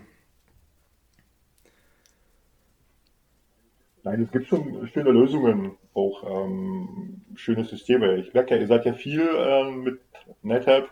Hat einer von euch schon mal mit Huawei was gehabt? Äh, Ocean Store, ne? Ja. Eigentlich, ja. also ich höre da, äh, habe da leider selber meine Griffe noch nicht dran bekommen, aber man hört viel Gutes darüber. Naja. Äh, man hört viel Gutes darüber. Ich habe es gesehen ähm, damals gegen NetApp gespielt, äh, preislich unterirdisch, was daran liegt, dass die in Europa einfach groß werden wollen oder halt Referenzkunden brauchen. Äh, ja, ja, die dumpen mit ihren, das ist bei den Servern genauso, die dumpen mit ihren Preisen alles also weg. Der, der Metro Cluster war irgendwas um die 130.000 Euro und die Ocean Store mit äh, Active Passive war das damals noch, ähm, war bei 36. Also das ist schon äh, pff, viel Unterschied. Ähm, es hieß aber aktiv-aktiv, so, so ein gespiegeltes Konstrukt wie Metaklasse geht nicht. Aber wenn wir das bestellen, dann kommen quasi äh, zehn Kollegen von Huawei her und gehen dann halt erst wieder, wenn das funktioniert. Wann war das? Das war 2017, glaube ich. Ja, okay, dann muss, das, dann muss es mittlerweile definitiv gehen, weil äh, ich habe so ein Ding als Active-Active Metro Cluster äh, in den Hybrid-Cluster heißt das bei denen, ja. ja Definitiv habe ich auch selber geben. schon gebaut. Ist das dann wirklich ah, ja, cool. genau das gleiche? Also wirklich gespiegelt? Synchron? Ja. Cool. Also aktiv, aktiv. Man kann halt auf, auf jetzt, da ich nur mit Eisgasse da eingerichtet habe, wirklich die Lunen aktiv auf beiden äh, Nodes aktiv laufen zu lassen. Ähm, das funktioniert. Ja gut, aber das, das einzige Problem, ja. Ja. Das ist ja das Problem, dass äh, SAN können irgendwie alle, aber sobald du dann kommst, aber ich will aber auch hochverfügbar NFS haben, heißt es dann immer, ja, können wir nicht. Also SAN ist immer irgendwie ja, kein Problem und NAS ist dann irgendwie so, ja. äh, jetzt müssen wir das Rad neu finden. Ja, das ist aber das Problem, das, das Problem da ist aber in NFS begründet. Das ist halt Netzwerk, ne? Das ist halt Layer 3 und ähm, und das ist ein scheiß Protokoll. Also ich glaube, wenn du, wenn, du, wenn du die NetApp-Jungs mal schocken willst, äh, wenn die sagen, wir möchten gerne NFS haben, dann musst du dich als Netzwerker zurückgehen und sagen, ja, kriegt ihr von mir, aber nur geroutet. Ähm, Boah, das ist der Punkt, wo ich dann den Laptop zumache. zu Recht. zu Recht. Ähm, nee, es hängt, hängt da einfach, äh, weißt du, wenn du bei, bei, bei, bei SAN oder Block Storage bist, da reden wir halt immer über SCSI. Das ist jetzt 40 Jahre alt, ja, das ist wirklich ausentwickelt und mit Alua und äh, da machen die jetzt eh jeden Scheiß.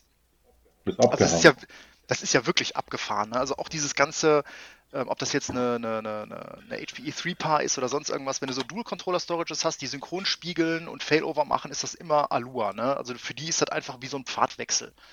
Äh, und das ist halt ausentwickelt und das funktioniert und das ist bei etlichen Herstellern implementiert und das es einfach.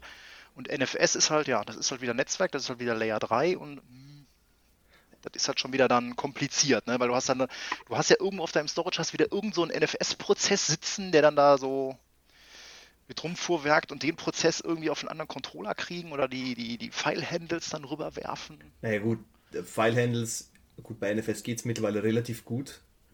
Äh, der wahre Untergang ist ja. Aber sollte das nicht so mit NFS 4, 4.1 besser werden?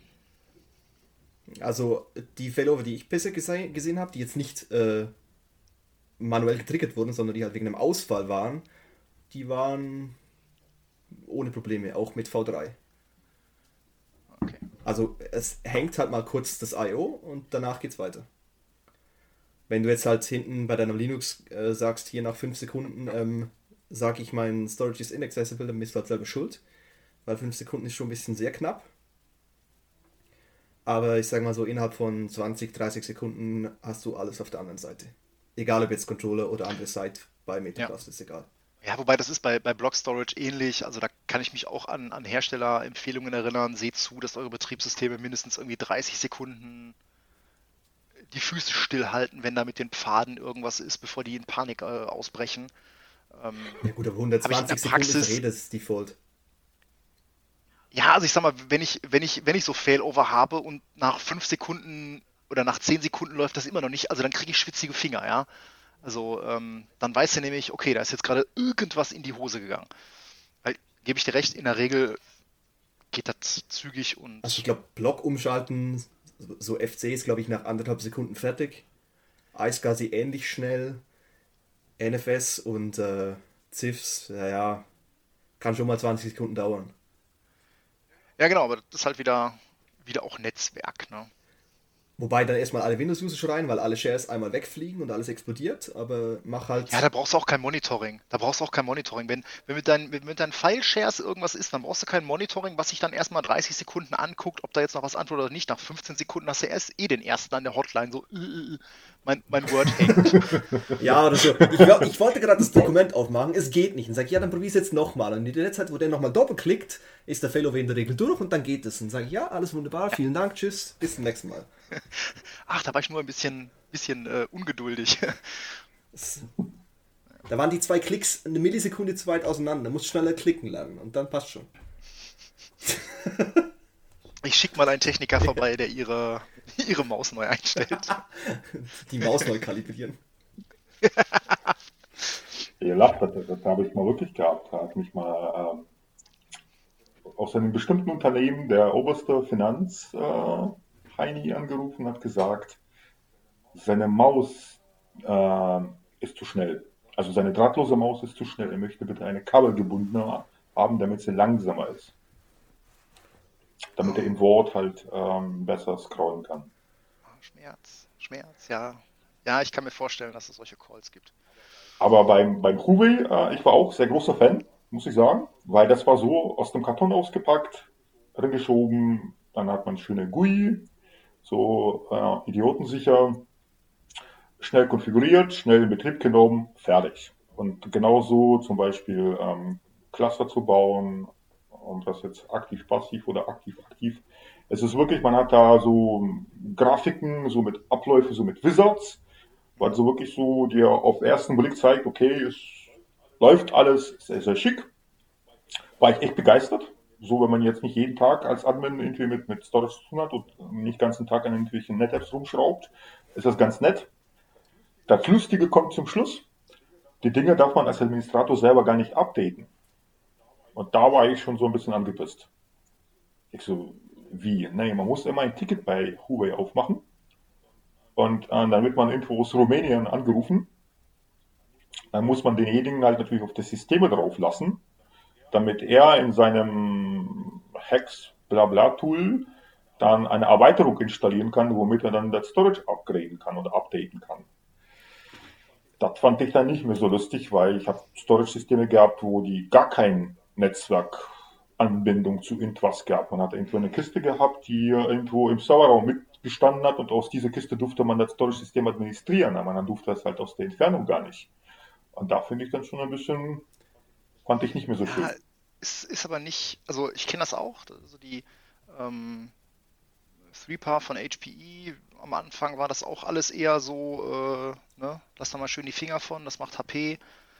Ähm, bei den EFAs hatten sie das auch, dass, das, dass der Service dann häufig da über HP lief, auch so, ne, hier so äh, Initial Power On, dass dann einer von HP kommt mit seinem Rollköfferchen und sagt, schönen guten Tag, ich bin hier, um die EFA anzumachen. Ähm, und äh, wenn du bei den ganz großen Dingern bist, also auch gerade hier so, so Mainframe Storage, also das, was bei Hitachi äh, äh, da so rumkreucht und fleucht oder bei HP hier die großen XPs oder so, da ist das halt auch eher normal, ne? dass das Zeug ja, vom Hersteller gespielt wird. Gut, aber wenn ich jetzt. Ist verständlich, aber bei so eine kleine Huawei Ocean hier 2 Ja, das ist dann schon.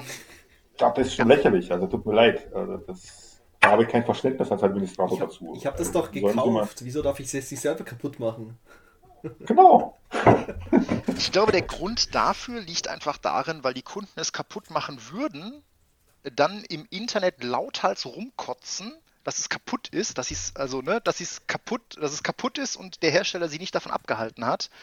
Und diese Also, das negative Publicity, Jetzt stell dir doch mal vor, aber- jetzt stell dir doch mal vor, du, du gehst in ein Forum, ich sage jetzt mal als Extrembeispiel zu Reddit und sagst, hey, meine Ocean Story geht nach dem Update nicht mehr. Ich habe das Update selbst gemacht. Da wirst du, glaube ich, Ich glaube, durch das das, cool. Internet angezündet, weil du ja schuld bist und nicht der Hersteller. Ja, aber Huawei, glaube ich, ist das völlig Latte. Also vermute ich mal, weil solange die Verkaufszahlen stimmen und durch den Preisdumping haben sie ja so ein bisschen äh, zwischenzeitlich, bevor die jetzt hier sanktioniert wurden, haben die ja ordentlich, also der Markt war gut ähm, betankt von denen. Ich glaube, eher ist es einfach den Wiederverkauf. Damit erschlage ich komplett den Wiederverkauf. Weil ohne, also diese kleinen Teile zumindest, wenn du jetzt natürlich von großen Riesen-Enterprise, da kann ich vollkommen zustimmen. Da sollte der Administrator die Finger davon lassen und am besten gar nicht anfassen, sondern nur noch zum Telefonhörer greifen und anrufen. Aber diesen kleinen Teilen, die, keine Ahnung, zehn Scheine gekostet haben, da kann ich sozusagen, nachdem das Teil aus dem Wartungsintervall rausgelaufen ist, das Ding kann ich als Türstopper benutzen, mehr auch nicht. Moment, möchtest du etwa gerade erzählen, dass der Chinese TM äh, verhindern möchte, dass man ihm das Geschäft kaputt macht, indem er darauf Einfluss hat, wer die Dinger verkauft und wer nicht? Hä? Huawei hat doch gar keine Zeit für so einen Blödsinn. Die müssen 5G-Masten bauen für Bill Gates. Ja, aber ich finde ich, ich find's das ein bisschen, äh, ich fand es ein bisschen kacke, wo ich dann halt irgendwo äh, mich halben Tag durch die Gegend telefonieren musste. Ich musste dann irgendwie dafür Sorge tragen, dass man der Supporter aus Land XY auf die Systeme draufkommt, nur damit er und statt ich einen Mausklick macht. Gut, er hat Ja, natürlich dann die ich- Verantwortung. Ich will mal nicht anzweifeln, dass das nicht eventuell mal irgendwann Fall gelassen wird. Also gerade wenn das Systeme jetzt neu sind oder so. hm. Aber ist auf jeden Fall ist gut zu wissen. Ist ja gut zu wissen. Also das, äh, Ja, aber dein Chef kommt dann wieder zu dir und sagt, hey, in deiner Stundenabrechnung steht, du bist zwei Stunden am Telefon gehockt. Was hast du denn gemacht? Ich bezahle Genau. dich nicht fürs Telefonieren. Das ist jetzt ein ganz interessanter Aspekt, weil ne, jetzt äh, ich bin ja bin ja so auf der Dienstleisterseite und wenn der Kunde das Ding nicht selber updaten kann, sondern ein Ticket auf, wird der mich ja wahrscheinlich eher damit beauftragen. Ähm, also insofern, also so aus, aus Sicht des des äh, des Resellers ist das gar nicht mal so uninteressant. Genau, weil dann dieser eine Buttonklick 120 Euro pro Stunde kostet. ja, richtig, richtig. Schön. Also würden wir bei unseren Kunden jetzt nicht machen, aber ich also ne, so äh, Ich das- der Gedanke dahinter. Ich würde das für unsere Kunden machen, aber ich würde das bestimmt nicht verrechnen. Das würde ich bei uns, Also- ich würde es bei uns einfach an den Helpdesk werfen. Äh, hier Update, einmal Ticket beim Hersteller. Dann sollte ich der Hersteller selbst beim Kunden melden und die sollen das dann ausklamüsern, wer jetzt wohin klickt. Oder Ja. ob sie das jetzt mit TeamViewer oder VPN oder keine Ahnung was machen, ist mir dann egal. Ja, bestimmt, bei bestimmter Unternehmensgröße ist es vielleicht mal normal, aber sagen wir mal so in den Mittelstand, äh, wenn wir so ein, keine Ahnung, 1500 bis 3000 Leute nehmen, da ist keine IT-Abteilung, kostet 20 Mann. Also da sitzen vielleicht mal drei Heilis, die irgendwie mal äh, irgendwas mit IT gemacht haben. Und der Rest ist vielleicht mal durch Systemhäuser supported. So, und die müssen natürlich auch nebenbei äh, auch die Storage-Systeme, die dann halt dann mit im Boot genommen wurden, dann auch natürlich updaten. Und da natürlich dann ähm, müsste Admin da sitzen und sagen, okay, ich muss jetzt halt acht Stunden an Telefonleitung hängen, damit ich ja jetzt hier das ähm, Huawei-Ding updaten kann. Aber wie Also gesagt, also HP hat das, macht das oder hat das bei den drei Pass ähnlich, ähnlich Gut, gemacht. aber die 3PA ist auch ein bisschen speziell, die gibt es ja glaube ich auch mit vier Genau, also- Controllern pro Chassis. Oder war das die Hus? Ah, also, ja, genau, also ne, die, die kriegst du halt auch also als Quad-Controller-Variante. Ähm, ja, also jetzt gibt es ja da eh den, den Nachfolger, die Primera, mit der haben sie es nochmal ein bisschen, haben sie das Ganze ein bisschen anders aufgesetzt. Auf den Controllern, auf so einer 3PA läuft ja irgendwie so ein ange, angepasstes Debian. Und ähm, ja, also das ist schon, das ist schon lustig, wenn du dir sowieso manchmal so die Firmware-Updates bei, bei Speichersystemen anguckst. Ne? Dann hast du so eine, so eine HP MSA, da hat die Firmware dann irgendwie 20 MB.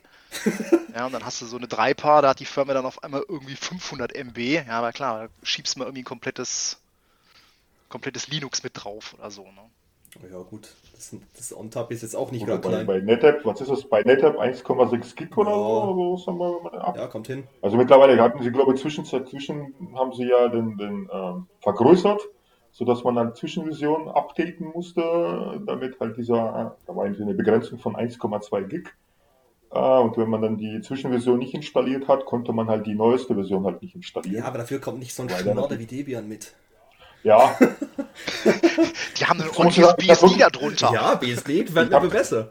ich habe ich hab von den kleinen äh, NetApps viel betreut, also viel kleine Teile. Da muss ich sagen, das war echt, da hatte ich mittlerweile dann äh, zum Schluss gar keine Schmerzen mehr, die Dinge abzudaten. Man schickt nur noch das, das ähm, Image da hoch, klickt OK, ja mach, ist okay. Und dann deine Warnungen kannst du halt hier irgendwie mal vermerken und gut ist. Und das war bis jetzt immer reibungslos. Ja. Also da muss ich. Nee, also was, was das angeht, kann ich bestätigen, da ist NetApp ganz vorne mit dabei. Ne? Da ist die 3 schon echt speziell. Ne? Da musst du schon sehr darauf achten, welchen Patchstand hast du auf den Dingern drauf, wie groß sind die Schritte, ist dein Service-Prozessor da. Also auch wenn du so ein Firmware-Update bei einer, bei einer 3 über HP eingetütet hast, die haben dir erstmal so eine lustige makroverseuchte Excel-Tabelle geschickt, die du ausfüllen musstest. Und danach haben die dann den Upgrade-Plan gemacht. Ähm, mittlerweile geht das Ganze auch ein bisschen schöner. Ähm, und bei der Primera haben sie es nochmal ganz ordentlich getuned, ähm, was das angeht, dieses ganze, dieses ganze Firmware-Zeug, also haben auch die ganzen Komponenten auf dem Ding entkoppelt. Ähm, also damit die auch da ihre, ihre, ihr Versprechen von, ich glaube, weiß ich nicht, 6,9 Verfügbarkeit oder sogar 100% Verfügbarkeit äh, halten können.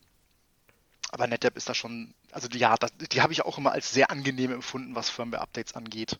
Ja, du sagst halt, hier ist deine neue Firma, starte von dir. Wenn es nicht geht, springst du halt zurück. Das ist halt Red Blue Development. Ja. Wenn es nicht Ja. geht, fahre ich die alte Version hoch und passt. Eklig wird es nur, wenn die eine Seite die neue hat und die andere Seite halt noch die alte. Dann wird es ein bisschen eklig, aber geht auch. Das stimmt. Oder wenn dann halt so Anfragen kommen wie, ja, wir würden jetzt aber gerne einen Downgrade machen. Ah, Downgrades sind immer so, oh, aber egal bei was. Downgrades sind immer so, mm, Schmerz. Ja, du, äh, du hast ja noch nie gemacht, weil äh, warum denn? Und äh, guckst dir irgendwie äh, äh, das PDF an mit dem ganzen, äh, mit den Pre-Requirements und da steht halt so als ersten Punkt Delete all Snapshots und nicht so, mhm, okay. Dann ist aber meine ganze Backup-Kette im Arsch. Und dann so guckst du drauf, so 18.000 Snapshots. Nein. Wenn ich jetzt die 18.000 lösche und er mal gucken muss, welche Blöcke er jetzt freiräumen kann und welche noch benutzt werden, dann wird dieses Ding explodieren. Genau, dann kannst du darauf ein Spiegelei braten. Ja. Aber Snapshot ist doch kein Backup. Ja, natürlich Bei nicht. Schon. Nein, das stimmt nicht.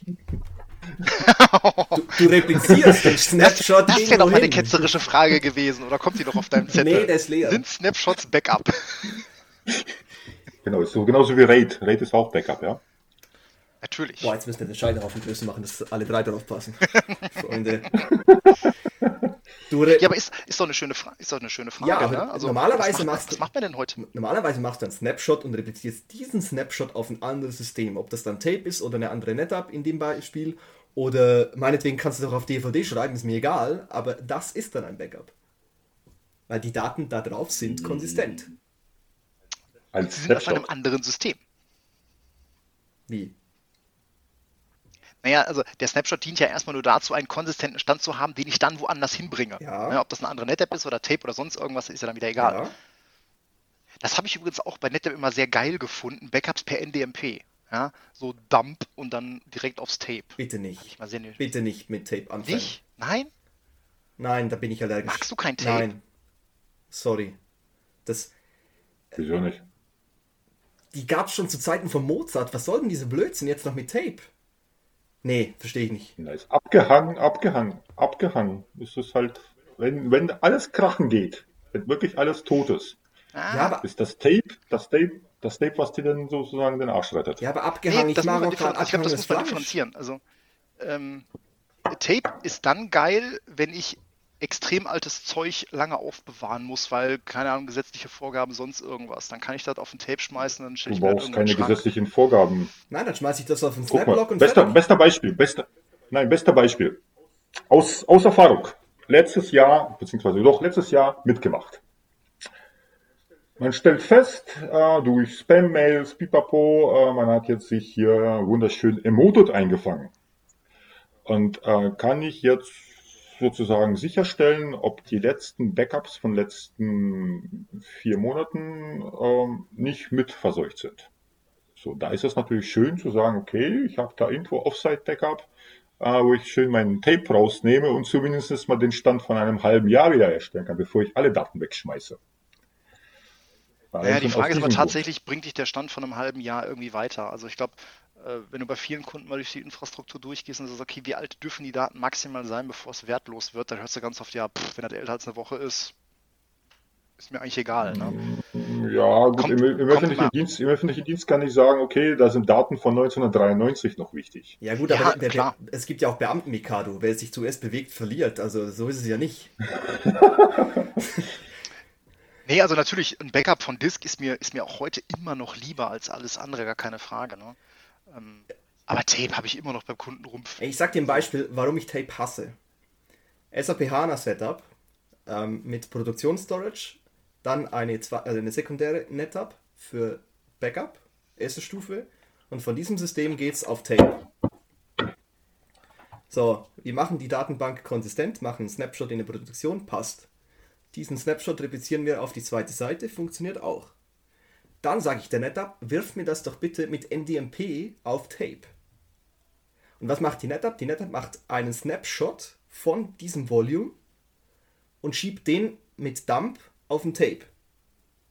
So, und jetzt kommt das Disaster Recovery. Du schiebst diesen NDMP-Dump in die Produktion, siehst das Volume mit meinetwegen 30 Tagen Snapshots, alles toll, und sagst der SAP HANA, mach mal ein Recovery. Und, und SAP HANA schaut sich den Zeitstempel von den Daten an und sagt, nö, passt nicht. Aber das ist ja jetzt kein, kein Problem von, von Tape, sondern das ist ja tatsächlich eher so ein konzeptionelles Problem bei dem Backup. Ja, das ist aber das ähm, Problem, ähm, dass man anderes Beispiel, hat, wenn ich jetzt zu schreiben. Hätte man das ja, nicht aber gemacht, wenn ich jetzt zum Beispiel mal, nicht. Wenn ich jetzt mal ein anderes Beispiel nehme, ne, Backup mit Veeam, ja, ich mache halt äh, mein Backup mit Veeam auf Disk und mache dann eine Copy, eine Backup-Copy auf Tape. Das ist für Veeam total transparent. Ja, der ist sich darüber im Klaren, das Zeug landet jetzt auf Tapes, das landet jetzt Offsite irgendwo und dann kann ich es da auch wunderbar wiederholen und das Ding wird nie darüber moppern und sagen, oh, der Zeitstempel passt aber nicht. Ähm, also. Äh, äh korrekt, ja. aber wenn ich jetzt eine, eine 9 Terabyte HANA-Datenbank mit Veeam sicher, lutsche ich da erstmal 9 Terabyte Daten durch die Gegend. Ja, das willst du nicht. Und Snapshots nicht. sind also, halt. Da ist auch tatsächlich, also, fertig. Aber ne, das ist ja das, was gerade schon gesagt wurde. Das muss man halt mal wirklich an den Anforderungen festmachen. Und ich glaube, da kranken auch viele Backups einfach dran, einfach weil man sich da nie drüber Gedanken gemacht hat. Ja. Und da sind wir dann noch wieder bei unseren File-Servern, ja. Der File-Server mit dem Namen Server 1, weil den gab es ja schon vor 20 Jahren, der hat da mittlerweile, keine Ahnung, 24 äh, Terabyte dranhängen. Eine VM, ja, weil, äh, ja, geht ja nur ein Server. Und äh, was DFS ist, haben wir nie verstanden und äh, dann sicherst du auch jedes Mal 24 Teraflop. Neumodernisches ne? Zeug braucht keiner. Namespace. Ja, genau, richtig. Ja, aber wir sowas müssen, wir, ja, aber ne, der Helpdesk muss ja jederzeit in der Lage sein, über IP-Adresse einen File-Share zu verbinden. Ja, aber äh, ist doch gar kein Problem. Snapshot, 24 Terabyte gesichert, fertig.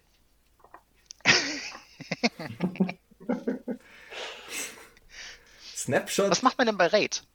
Was macht man denn bei RAID? Ne? Macht man heute noch 1, 5 oder macht man alles 6? Äh, 6 und 7. 7 ist schon wieder herstellerproprietär. Mm, nein. Genauso wie 4.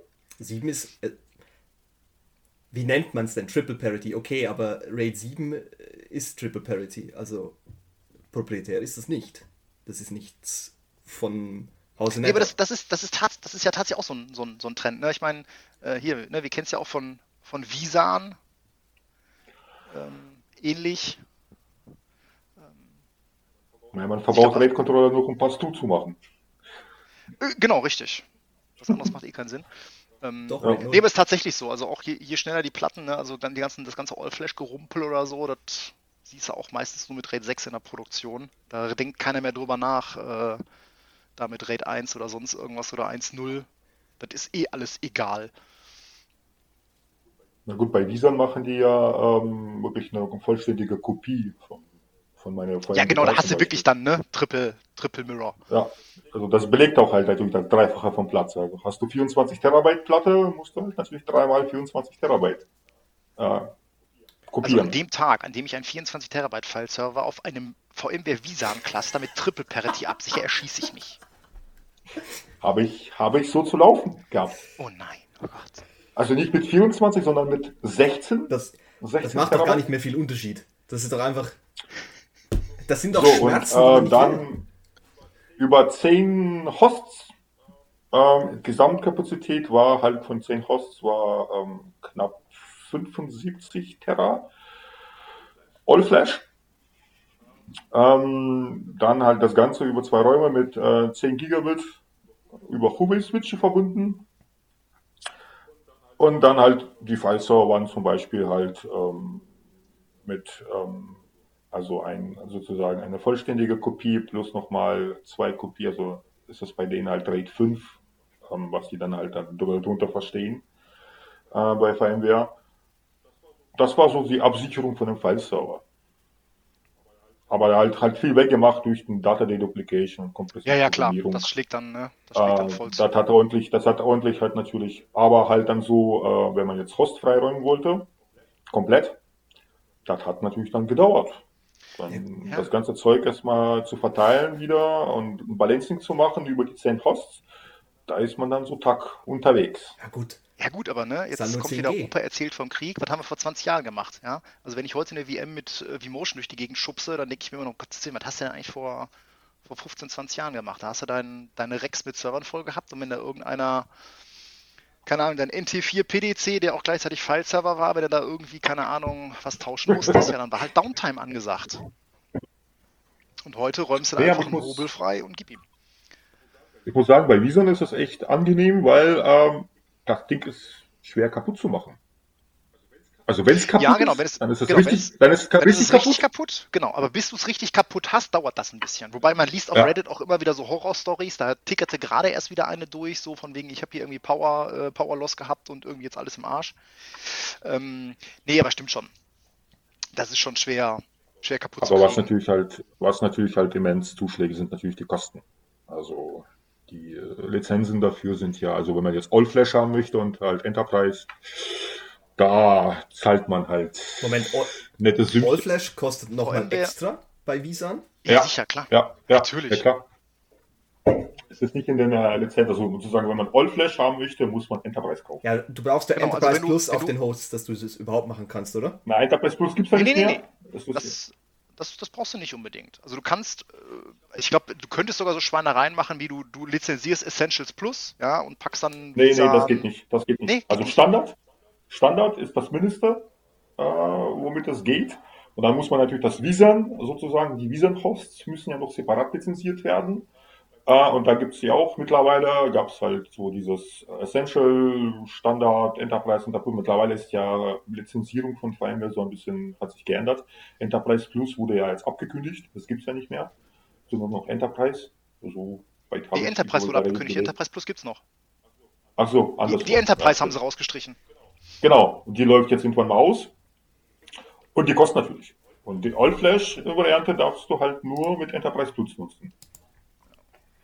Weil da werden so Sachen wie Data Deduplication, Komprim Kom Komprimierung ist ja auch in diesem Teil, glaube ich, mit involviert. bei NetApp alles Also frei auch mit- Haus.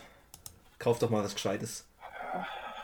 Ja, aber so, guck mal. Man hat vorher halt ähm, Storage gehabt, man hatte halt, musste man irgendwie für, für separate Netzwerkanbindung sorgen. Jetzt hat man einfach zehn Büchsen hingestellt. Das Ganze halt per ähm, ja, LWL verbunden und gut ist. Gibt's ja bei NetApp auch. ähm, So ein Konstrukt. So ist es nicht. Und, und ähm, die Einrichtung ist immer wirklich ähm, Mausklick. Einmal angeklickt und das Ding baut sich von alleine, es monitort sich von alleine. Mittlerweile haben sie da wirklich viel Intelligenz reingesteckt. Ja, du solltest halt Ähm, echt darauf achten, dass ne, alles, was du dafür verwendest, äh, dass es auf der HCL ist. Also wenn, Genau, äh, genau. wenn dein Health Also Ready Notes, Ready Notes sind Pflicht.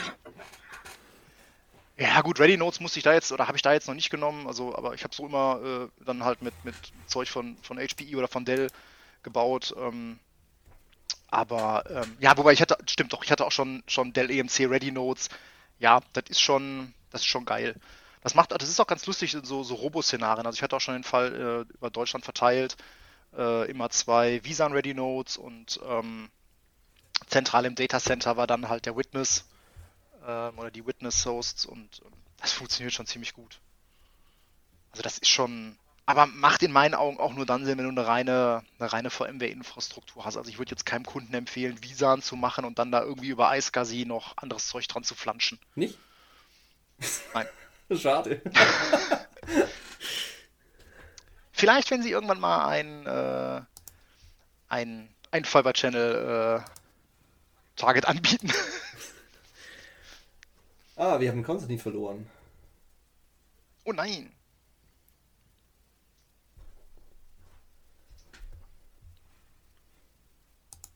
Gut, auf der anderen Seite sind wir schon knapp zwei Stunden dabei. Genau, was, was man sagt doch immer, so, so eine Stunde äh, ist immer eine gute Zeit, ne? Ja. Also, Du, meine, mein Fragebogen ist eh abgegrast. Ja gut, wir sind gut, gut äh, abgeschweift, aber